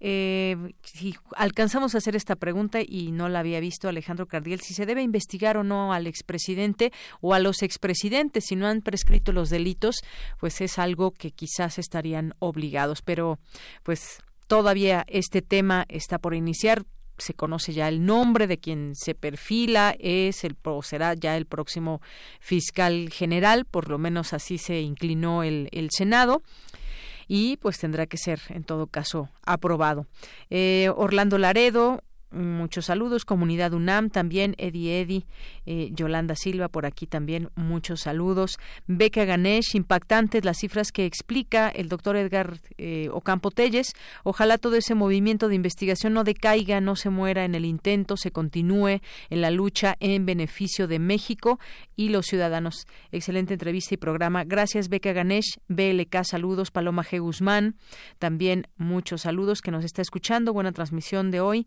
Eh, gracias, Galán de Barrio, al, eh, Andrea González, que nos dice, entonces podemos confiar que las gasolineras que están despachando hasta el día de hoy son autorizadas por Pemex y no venden guachicol. Pues se supone que en eso estamos y que las que se han detectado hasta el momento que vendían robado, pues ya estarían cerradas. Gracias, Andrea, por tu comentario. Eh, César Soto también, muchas gracias. El Zarco también. Eh, gracias por tus comentarios. Verónica Rodríguez. Eh, ¿Quién más está por aquí? José Luis Sánchez nos dice, ayer mencioné lo del crimen de cuello blanco organizado y hoy compruebo con el Twitter anexo que existe en colusión con los partidos que perdieron en la pasada elección y dejaron al país con desastre de violencia y con violación a los derechos humanos. Gracias, José Luis Sánchez, eh, Román Becerril, a nuestros amigos del IUNAM, el Instituto de Ingeniería de la UNAM, también por aquí presentes. Muchas gracias a todos ustedes que están por aquí con nosotros. Javier Contreras, que en un momento estará aquí para platicarnos de algunos temas al análisis. Bien, pues continuamos ahora con la información. Dulce García nos tiene lo siguiente. Advierten en la UNAM que hay más de 21 millones de niños que viven en pobreza en nuestro país, lo que los lleva a migrar. Dulce. Deyanira, muy buenas tardes a ti al auditorio de Prisma RU. La inseguridad laboral, la violencia, la militarización de la frontera, es decir, el colapso de la democracia y el fracaso de las políticas neoliberales, además de los desastres naturales producto del cambio climático, las guerras, el crimen organizado, las persecuciones, entre otras difíciles situaciones, han obligado a las personas a salir de sus lugares de origen en busca de una mejor calidad de vida. Dichos factores también han provocado que la migración de niñas, niños y adolescentes haya aumentado Así lo señaló la doctora Gloria Siria Valdés, académica del Colegio de Sonora, al participar en el seminario Migración, Retorno e Infancia, Retos y Necesidades de nuestro tiempo en la movilidad de Estados Unidos-México, organizado por el Instituto de Investigaciones Antropológicas de la UNAM. Esto no es difícil entender. Lo que está pasando a nivel Centroamérica y Latinoamérica y es en especial en México no es difícil entender cuando los datos de la UNICEF, por ejemplo, nos hablan que hay 21.2 millones de niños, niñas y adolescentes que viven en extrema pobreza en México. Y son datos de, de algunos 6, 7 años. Ello ha subido. Aparte, hay 4.7 eh, millones que viven en extrema pobreza y 3 millones de entre 5 y 17 años trabajan y 39% no asisten a la escuela. Gloria Siria añadió que ello se debe a que países como México no han asegurado históricamente las garantías básicas a los jóvenes, pues en el diseño de política pública de un país como el nuestro, la infancia no estaba contemplada como el principal punto para el desarrollo social y económico. Además, estos niños buscan satisfacer cuestiones afectivas como el amor de la madre o del padre, son eh, cuestiones afectivas que muchos tienen ante la ausencia de los dos o uno de ellos que vive en Estados Unidos. Así nos hemos encontrado en la zona fronteriza entre Sonora y Arizona, niños que están buscando migrar, adolescentes entre 14 y 17 años de edad porque tienen 5 o 10 años que no ven a la mamá o al papá. De Yanira Auditorio de Prisma RU, la académica dijo que es necesario articular una crítica social y política ante el proceso migratorio a partir de las experiencias de los mismos niños que migran. Hasta aquí el reporte. Muy buenas tardes. Gracias, Dulce. Muy buenas tardes. Y bueno, ya tenemos a los ganadores de este pase doble. Fueron tres pases dobles para ver el partido de Pumas contra Atlas y son Adolfo Ordaz, José Luis Robles Zárate y Silvia Martínez Rodríguez. Pero van a tener que venir aquí hasta máximo a las cinco de la tarde. Si no, pues ya no va a haber nadie que les pueda obsequiar este pase doble a cada uno de ustedes. Así que todavía tienen tiempo. Hasta las cinco de la tarde los podemos esperar para que se vayan el domingo a este partido entre Pumas y Atlas. Así que 5 de la tarde y si no, pues bueno, los tendremos que rifar. Así que, pues por favor, dése prisa y llegue aquí hasta las 5 de la tarde máximo con una identificación oficial. Vamos ahora con mi compañera Cindy Pérez Ramírez. Académicos de la UNAM advierten que urge una política clara ante los Estados Unidos. Adelante, Cindy. ¿Qué tal, Deyanira? Me da mucho gusto saludarte a ti y a todas las personas que nos están escuchando en Prisma RU en la conferencia de medios a dos años de la presidencia de Donald Trump, saldos y perspectivas para México. José Luis Valdés Ugalde y Roberto Cepeda del Centro de Investigaciones sobre América del Norte, CISAN, consideraron que la relación de México con los Estados Unidos no debe establecerse a partir de una estrategia internacional, sino con base en una política estadounidense. Valdés Ugalde fue muy enfático al señalar que no debe haber neutralidad ante un mandatario que solo ha tenido un posicionamiento destructivo frente a nuestro país con una política anti-mexicana, pues la diplomacia tiene que ser activa y no de silencios. Vamos a escucharlo.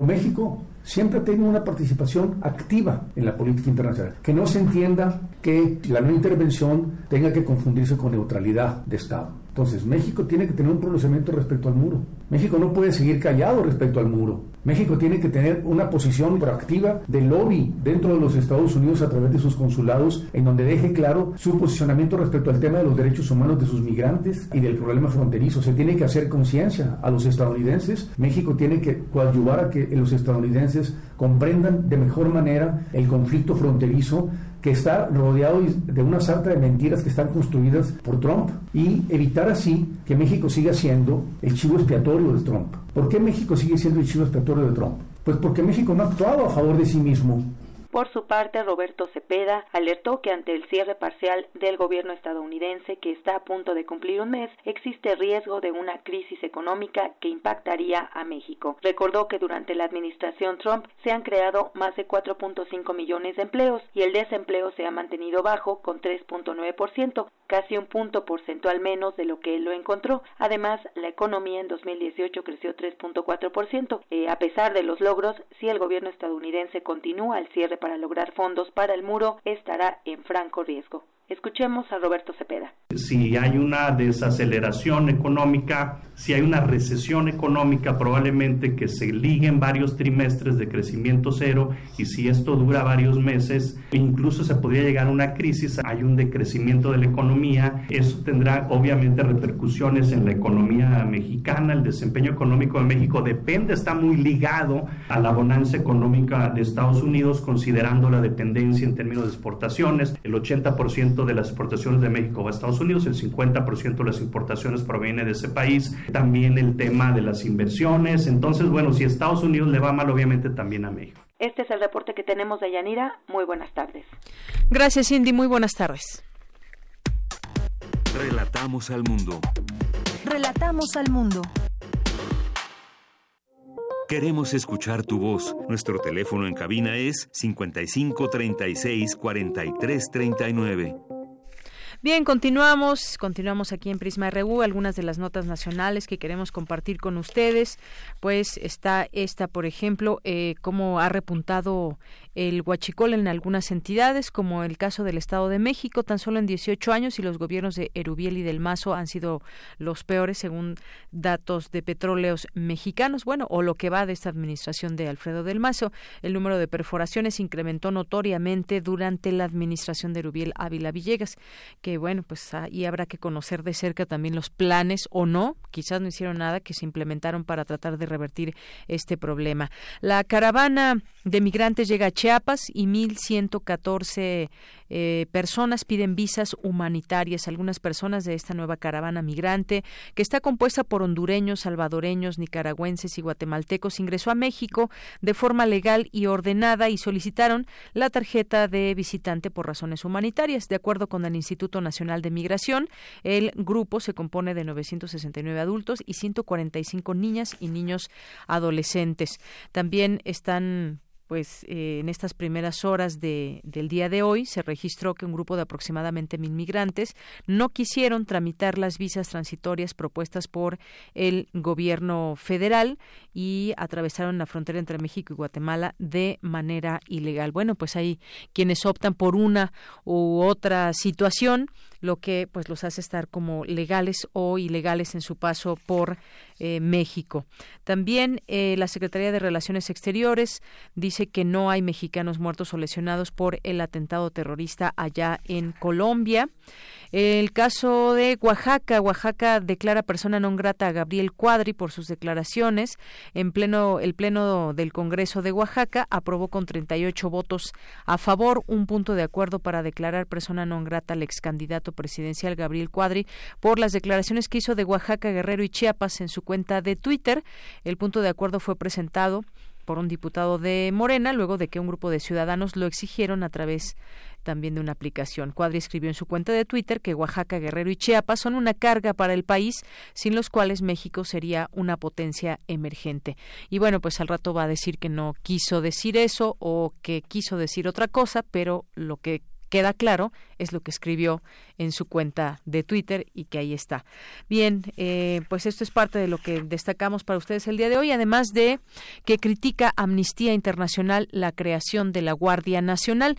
Eh, este organismo internacional hizo entrega al Congreso de la Unión de un documento en el que plasma su postura respecto a la Guardia Nacional recién aprobada por la Cámara de Diputados y sobre el uso de las Fuerzas Armadas en labores de seguridad pública. De acuerdo al comunicado, la Guardia Nacional que sería conformada por elementos de la Marina y del Ejército mexicano, es una contradicción al derecho internacional de los derechos humanos y solo debe accederse a este plan en casos excepcionales.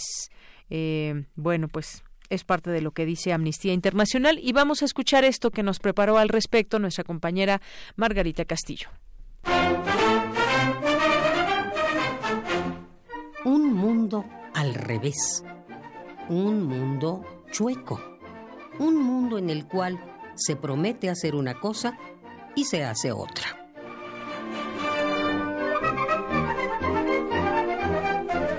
Muchos mexicanos decidieron aportar su granito de arena en las últimas elecciones y salieron a votar por un cambio.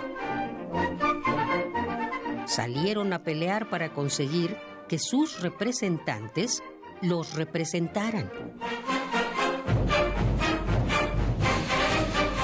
No fueron electas estas personas para mandar, sino para obedecernos, para llevar nuestra opinión y nuestras posturas a las cámaras de diputados y senadores. Repito, ellos son nuestros representantes y nosotros queremos opinar sobre todo lo que nos interesa. Y que ellos lleven a las cámaras nuestra palabra, nuestro sentir. ¿Cómo van a votar por la existencia de la Guardia Nacional si nosotros todavía no damos nuestra opinión? La cabeza del Ejecutivo informó que el 21 de marzo habrá una consulta oficial organizada por el INE para que decidamos sobre esta cuestión y sobre otras cosas. Ninguno de nuestros representantes pueden ni deben adelantarse en la toma de una decisión tan grave como esta, y mucho menos cambiando nuestra constitución reiteramos, no es necesario cambiar la Constitución para que exista una Guardia Nacional funcional. Sin cambiar la Constitución, inclusive, se puede hablar de un estado de excepción, pero solo eso.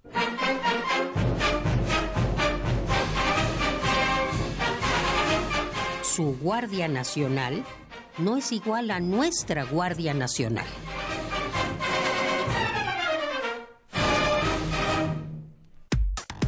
Relatamos al mundo. Relatamos al mundo. Queremos escuchar tu voz. Nuestro teléfono en cabina es 55 36 43 39. Internacional RU.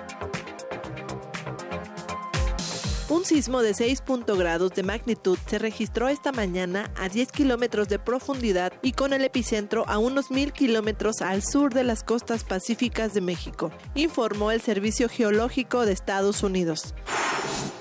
El gobierno colombiano responsabilizó al Ejército de Liberación Nacional del atentado contra la Academia de Policía de Bogotá, que causó al menos 21 muertos y casi 70 heridos. Habla el mandatario Iván Duque. Quiero garantizarles a ellos y a toda Colombia que este despreciable acto no quedará en la impunidad. Hoy los terroristas buscan intimidarnos como sociedad y amedrentar al Estado colombiano Colombia les demostrará que esta es una nación fuerte, unida y que no se quiebra ante la demencia de estas agresiones. No obstante, cientos de colombianos exigen al presidente Iván Duque no dar marcha atrás a los acuerdos para el cese de la violencia e insistir en mantener la mesa de diálogo con el Ejército de Liberación Nacional después de que el presidente Donald Trump cancelara el viaje oficial de la líder de la Cámara de los Representantes, Nancy Pelosi, a Bruselas, Egipto y Afganistán, los demócratas en la Cámara Baja lamentan el actuar de su mandatario. Es la voz de su dirigente, Steny Hoyer. Creo que el proceder del presidente ha sido mezquino no ha estado a la altura de lo que debe ser un presidente de los Estados Unidos. Después de todo, Nancy Pelosi es la tercera en la línea de presidencia, según nuestros estatutos. Y llevar a cabo este acto pequeño y mezquino es, lamentablemente, algo muy habitual en este presidente. El Parlamento de Suecia reeligió hoy al socialdemócrata Stefan Löfven, que seguirá en el poder gobernando en minoría con los ecologistas, gracias a un pacto con el partido de centro derecha y el consentimiento de los excomunistas. Miles de franceses se preparan para el llamado Acto X. Se trata del décimo movimiento de los chalecos amarillos en todo el país, previsto para mañana sábado que busca seguir sumando apoyos.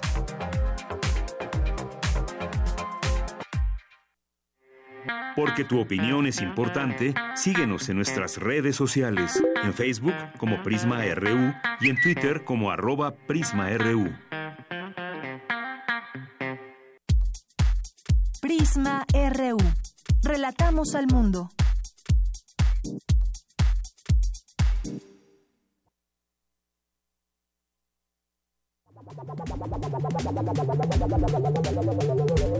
El refractario, RU. RU.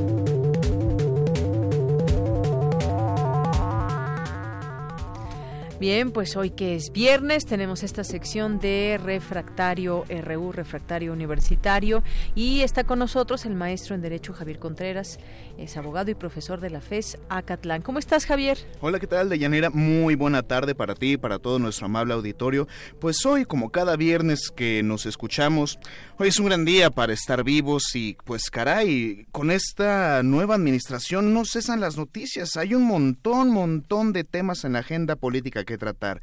Y me gustaría empezar particularmente con el debate que en este momento se detiene en el Senado de la República. Así es, en este momento que, hablábamos de hace unos momentos también con el doctor eh, Astudillo sobre la designación del próximo fiscal general, que pues sin duda será una persona que tome en sus manos muchos de los temas que están en voces exigiendo pues prácticamente todos los mexicanos que están ligados a la, a la justicia, todos estos temas, hasta dónde puede llegar esa, digamos, esta pertinencia para investigar, por ejemplo, a expresidentes, eh, cómo se rompen esos pactos de impunidad que se crearon y se fortalecieron durante mucho tiempo eh, y todo este, este tema. ¿Cómo ves? Pues ya eh, se ve, se prevé que ya sea Gertz Manero nombrado. Bueno, Creo que tendríamos que esperar en todo caso a que el Senado de la República tome su decisión estoy perfectamente claro de lo que varios colectivos de la sociedad civil han tratado de esgrimir como argumento esta idea del fiscal carnal y demás, que yo creo que hay que brindarle también una suerte de voto de confianza institucional a la decisión que llegue a tomar el Senado mismo.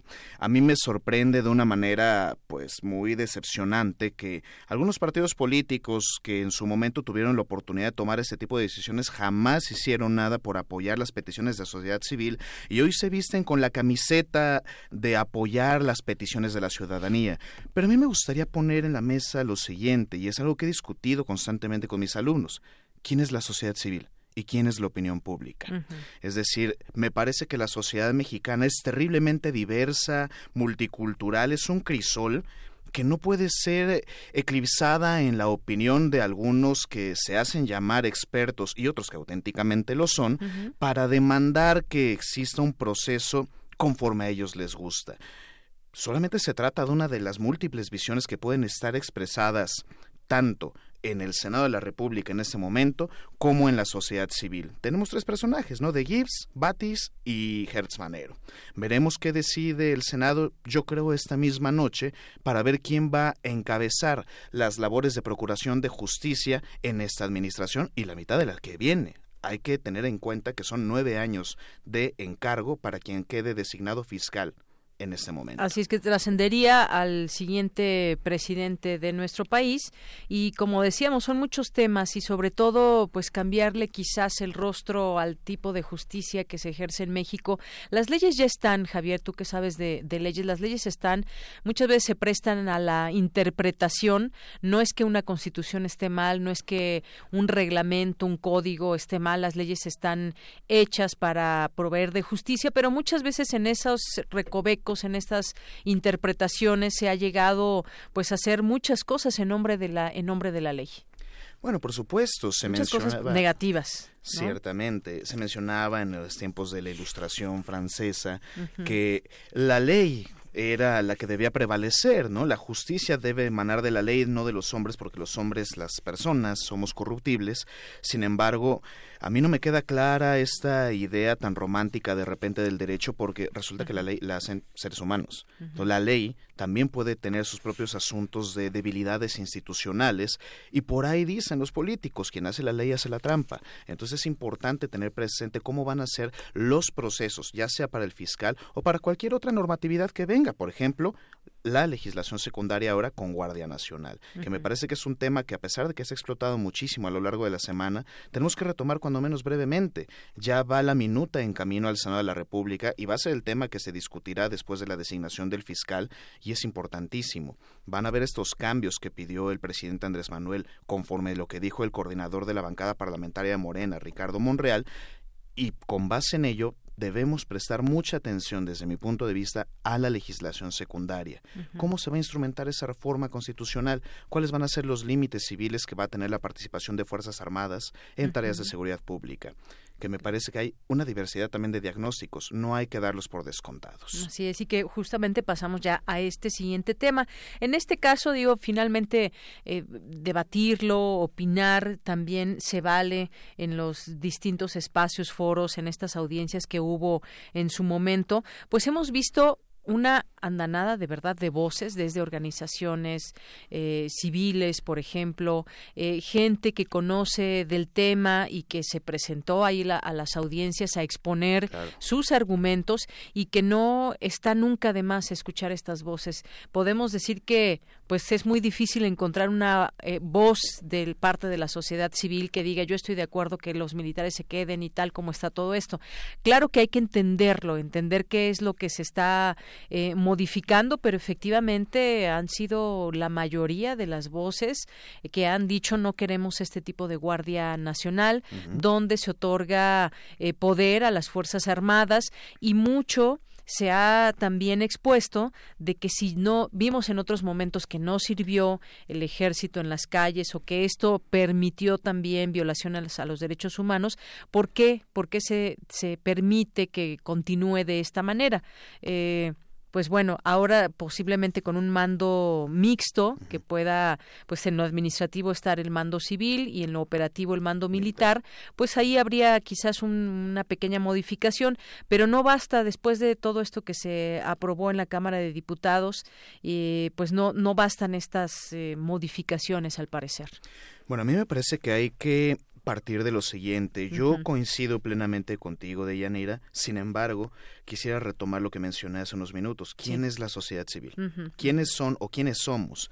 Hay un artículo que me gustaría citar que es La Guardia Nacional y nuestros nombres de Hernán Gómez Bruera, que salió en el Universal, y justamente retoma esta idea. Este comunicado que salió de un colectivo que yo respeto muchísimo, Seguridad sin Guerra, pues está firmado por 13 personajes, entre ellos destacados académicas y académicos, gente incluso que ha pasado por nuestras aulas universitarias, pero tendría que hacer el cuestionamiento necesario. Ellos son los portavoces de la sociedad civil, la con mayúscula, es decir, la diversidad de sociedad civil es altísima y es amplísima. Para todo, para este caso, podríamos ver también las encuestas del financiero publicadas por Alejandro Moreno que más del 60% de los ciudadanos en este país apoyen la implementación de esta Guardia Nacional, creo que también nos dice algo en las dos vías, es decir, que los ciudadanos se puedan sentir seguros con la participación de Fuerzas Armadas en tareas de seguridad pública o cuando menos un poco menos inseguros, y que también esa llamada sociedad civil o quien se ha tomado el nombre de sociedad civil SADCB,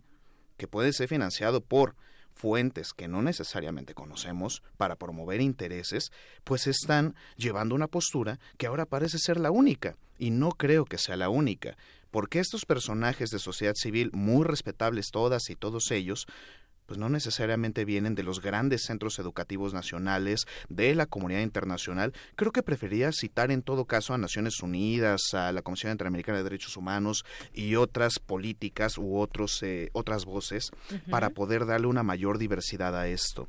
Creo que es importantísimo partir de la idea de que debemos escucharnos entre todos y todas y poder construir una mejor guardia, si es que ese va a ser el destino inmediato, y brindar una mejor condición de seguridad para el Estado mexicano. Así es. Bueno, pues este tema del que hay mucho que decir y yo creo, opino, lo digo así, es una es una opinión. Todo esto se eh, pues se tendrá un balance una vez que entre en vigor, que todavía falta, será hasta completamente como se planea hasta 2021, me parece.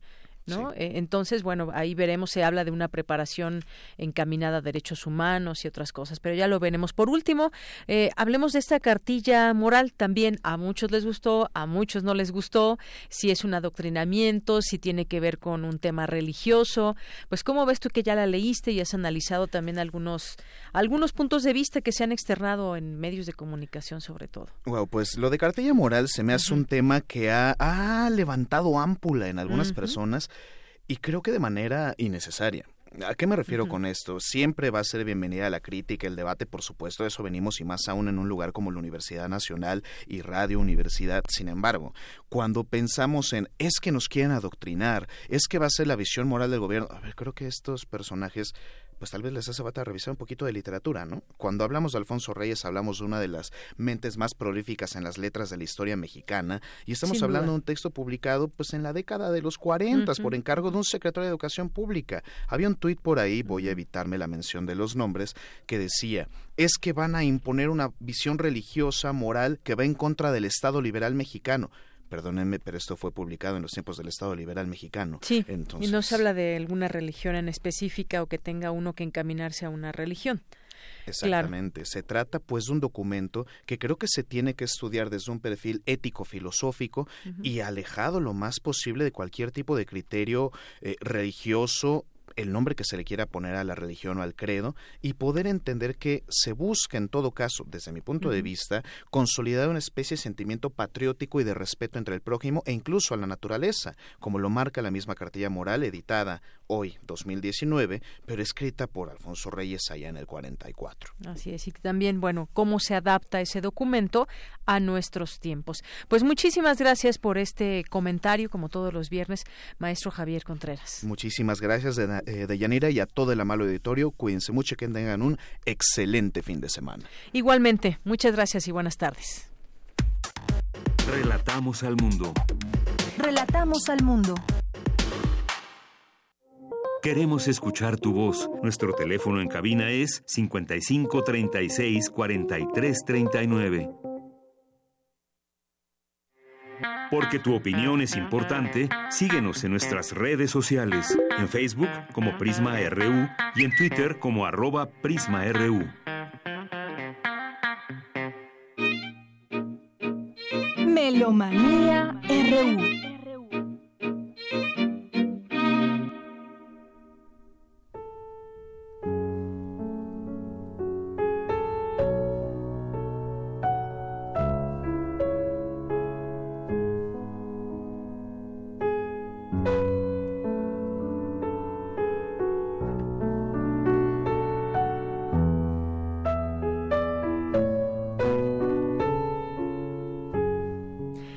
Pues ya estamos en Melomanía RU con Dulce Wet, jefa de discoteca de Radio UNAM. Dulce, ¿cómo estás? Pues muy contenta de poder tendremos una entrevista aquí en vivo, ya está nuestro invitado aquí, pero bueno, hablar de música siempre es maravilloso, sobre todo para los oídos melómanos atentos.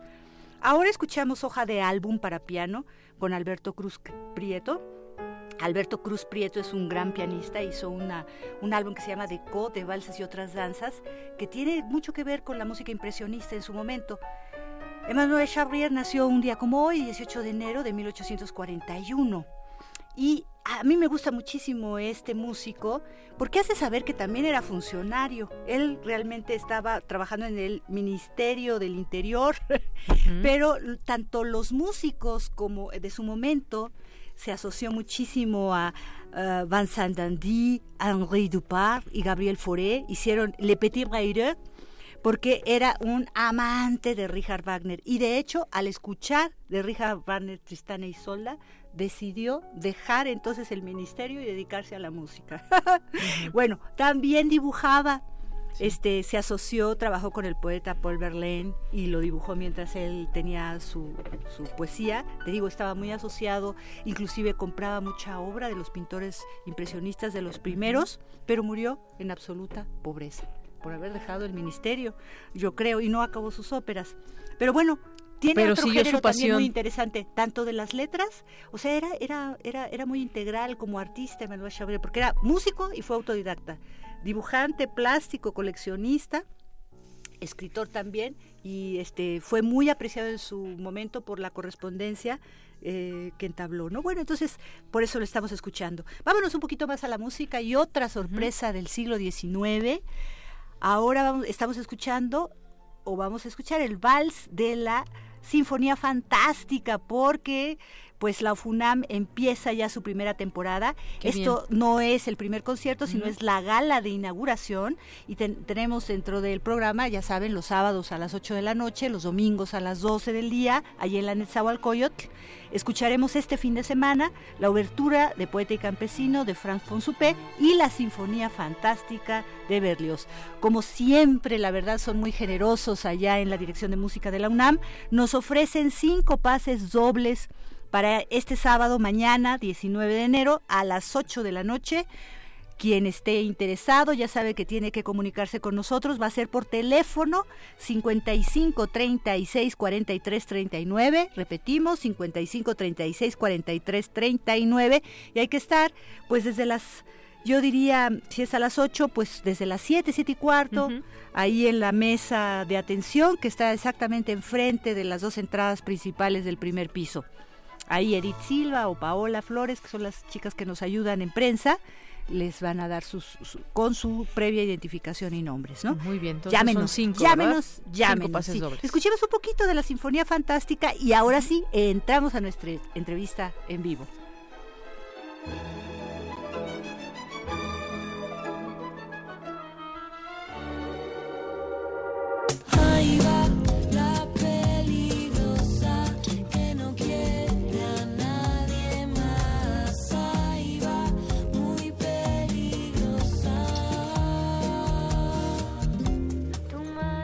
Y aquí en cabina estamos escuchando La Peligrosa, un tema de la Isla Centeno, una agrupación conformada por María Centeno en la voz, Lito de la Isla en la guitarra. Ellos hacen eh, lo que podríamos denominar folk latinoamericano. Estamos aquí con Lito de la Isla. Bienvenido Lito, Muchísimas platícanos de la conformación de este ensamble, de tu ánimo por la música, también estás en Los Rumberos y del próximo concierto que tendrán. Claro, claro. Bueno, muchas gracias, este, antes que nada, por hacerme el espacio. Y sí, la Isla Centeno es un proyecto eh, que comenzamos María y yo. Somos vecinos de en Guadalajara, ambos somos de allá. Y un día estaba este, paseando el perro, me la encontré en la calle, en, digo, en el parque. Ya la, ya la ubicaba, ya nos ubicábamos y decidimos componer juntos. Y, y en cuestión de una semana compusimos como ocho canciones, de verdad, como que fluimos mucho musicalmente. Eh, casi casi vomitamos las melodías y las letras, o sea, este, y, y quedó ahí y unos meses después le dije, oye, yo creo que las canciones están bonitas, hay que grabarlas. Y las grabamos y, salió la primera canción en junio, entonces prácticamente no tiene, tiene seis meses, una cosa así, siete meses, algo así.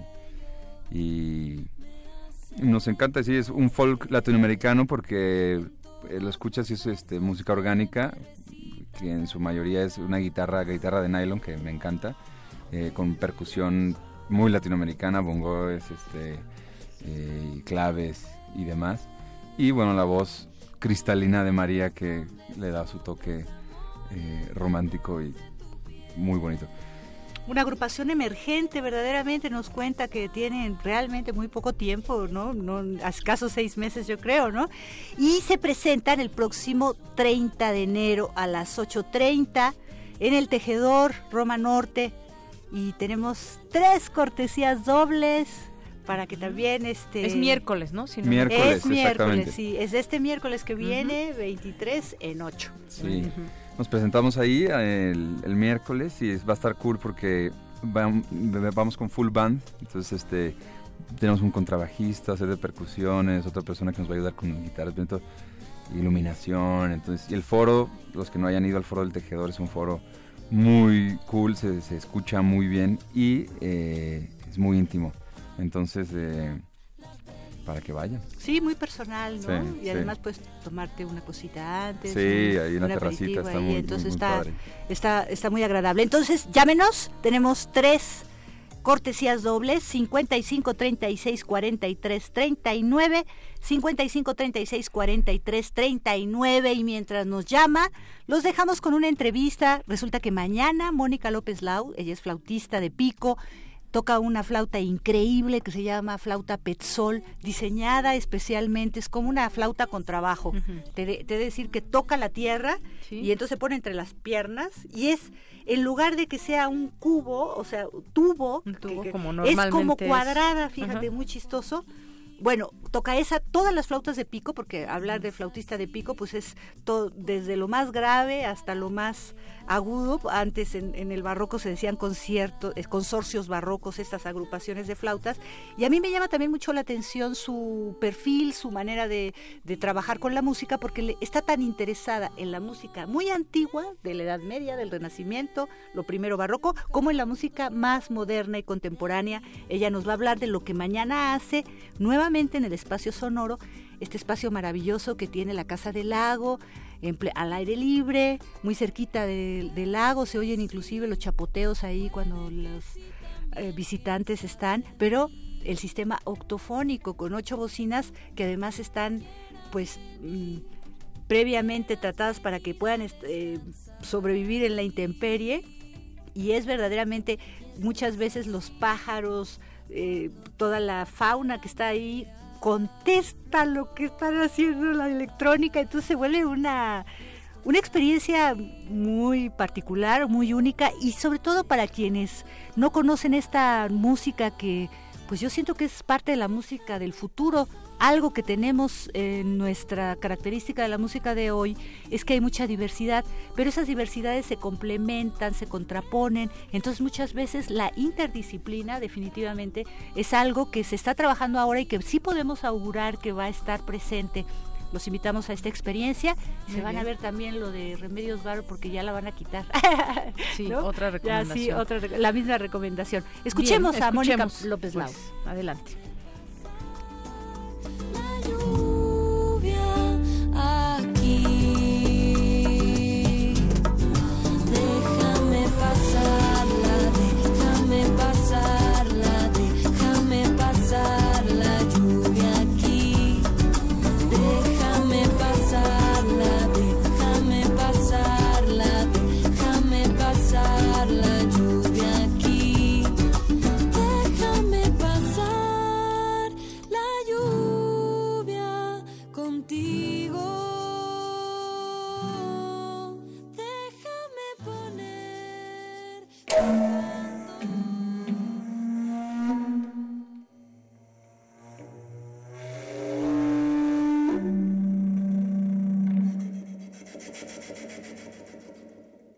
Amigos melomaniáticos de Prisma RU, buenas tardes. Mi nombre es Mónica López Lau. Soy flautista de pico profesional. Mi especialidad es la interpretación de la música antigua y de la música contemporánea. Esta vez vengo a invitarlos a un concierto que voy a interpretar en la Casa del Lago, en el bosque de Chapultepec, dentro del ciclo liminar mañana 19 de enero a la una de la tarde. Están todos invitados dentro del ciclo liminar. Liminar es un ensamble mexicano de música contemporánea del cual yo soy miembro. Esta iniciativa por parte de la Casa del Lago es hacer un ciclo de conciertos. Los solistas de este ensamble vamos a interpretar conciertos.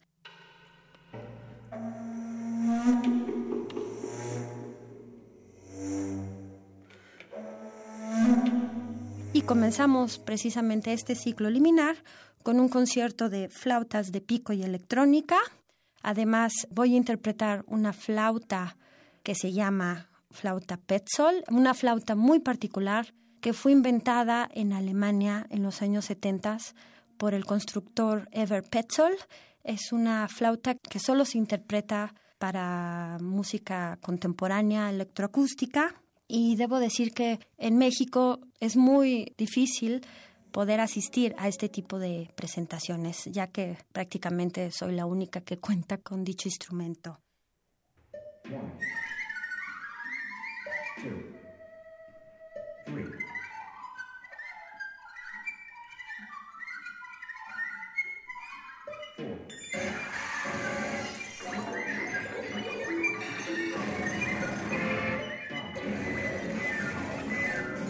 El programa está conformado por varias piezas de compositores europeos y mexicanos.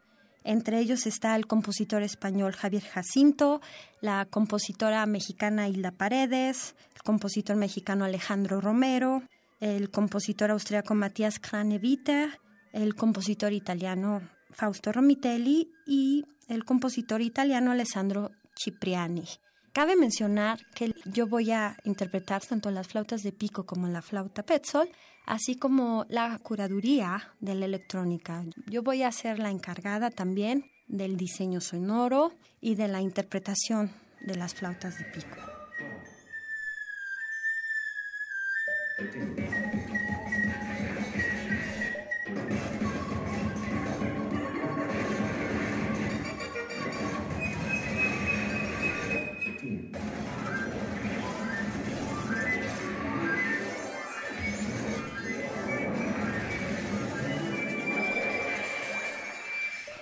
No se lo pierdan, es entrada libre, está dirigido a todo público, pueden traer a quien quieran. Les recomiendo llegar con anticipación y de verdad creo que va a ser una experiencia inolvidable.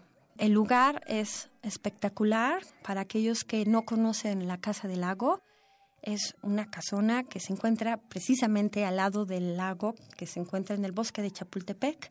El concierto se va a llevar a cabo precisamente afuera de la casona, un espacio sonoro octafónico, que significa de ocho bocinas, justo al lado del lago, entre la naturaleza, los árboles, y yo creo que va a ser una experiencia muy interesante escuchar estos sonidos que esta flauta Petzol puede generar, que realmente ningún instrumento lo hace. Es muy particular y yo creo que va a ser una gran experiencia. Mañana 19 de enero a la una de la tarde en la Casa del Lago del Bosque de Chapultepec. Ahí nos vemos, los espero, entrada libre, nos vemos. Gracias.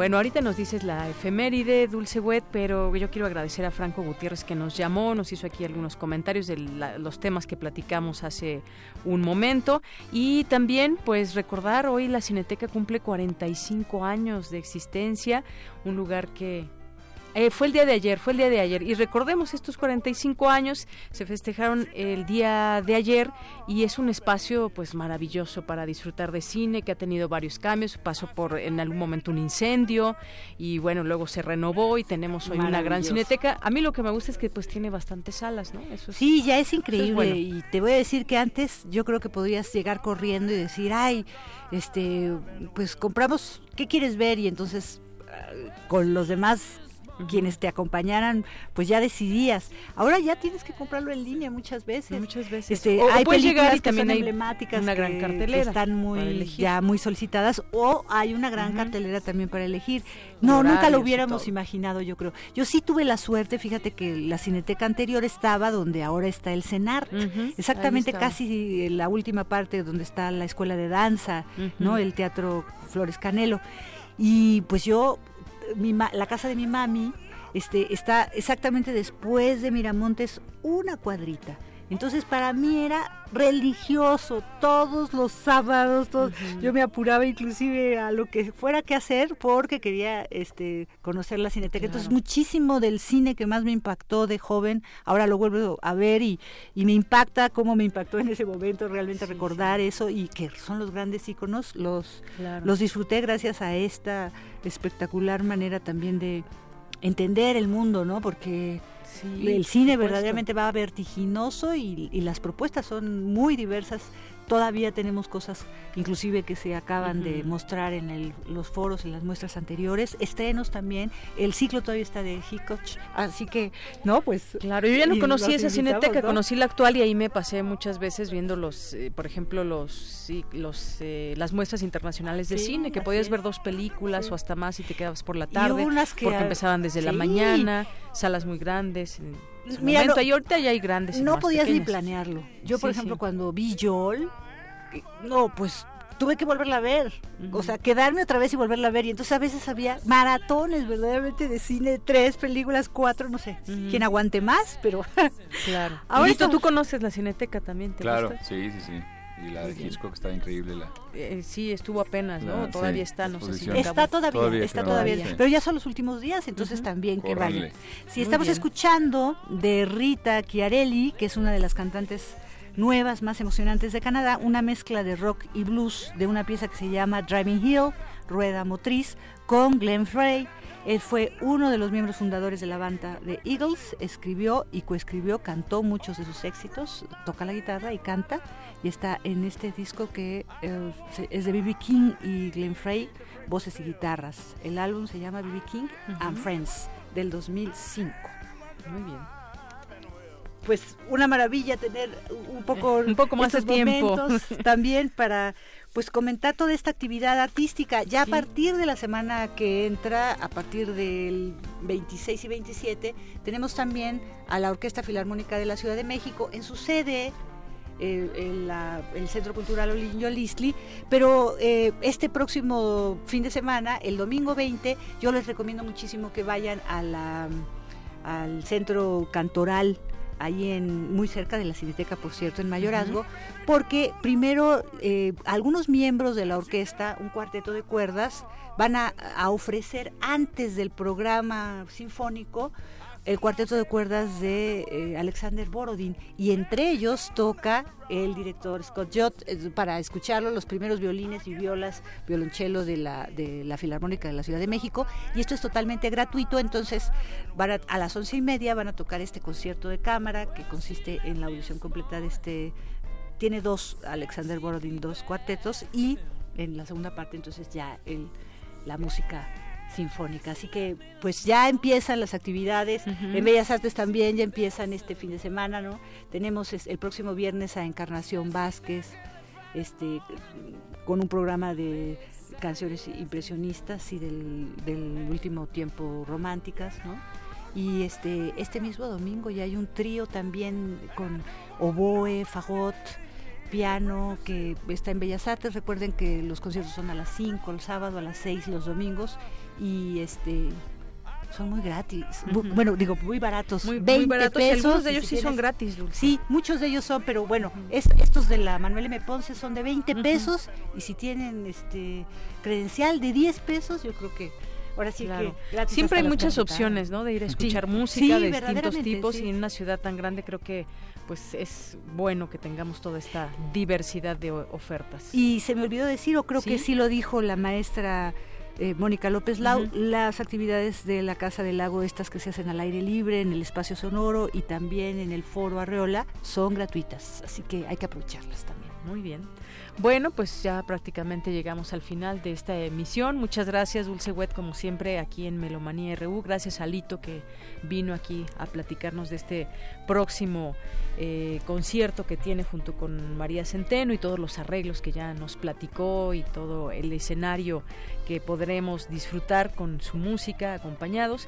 Y bueno, pues nos despedimos. Muchas gracias, gracias, gracias a todo el Gracias a equipo, gracias al público Radio Escucha que siempre nos sintoniza, está pendiente. Nos despedimos ya con esta música que estamos escuchando de fondo. Mi nombre es Deyanira Morán. Gracias a todos ustedes. Ya las personas que ganaron los, los boletos, pues ya, ya lo Sí. saben, ya fueron Sí, informadas. a este, través y de- además este a través del teléfono, correo yo del mando correo. todo esto y, y nada más les pedimos que sí estén entre una hora 45 minutos antes Que para sí vayan. y que sí vayan claro. Por supuesto, sí, sí, Muy ya bien. que se lograron, que aprovechen, que aprovechen. Muchas gracias, Dulce. Igualmente. Gracias a- gracias, gracias a a todos ustedes. ustedes. Nos despedimos. Gracias, buenas tardes, buen provecho. Nos escuchamos el lunes.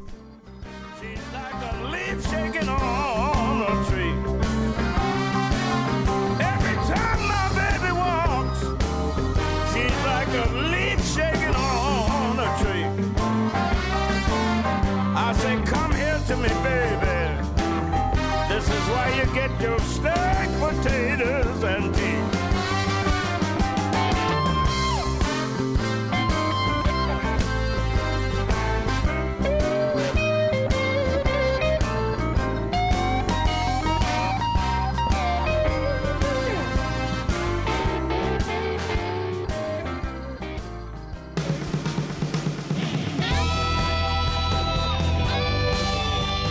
Prisma RU. Relatamos al mundo.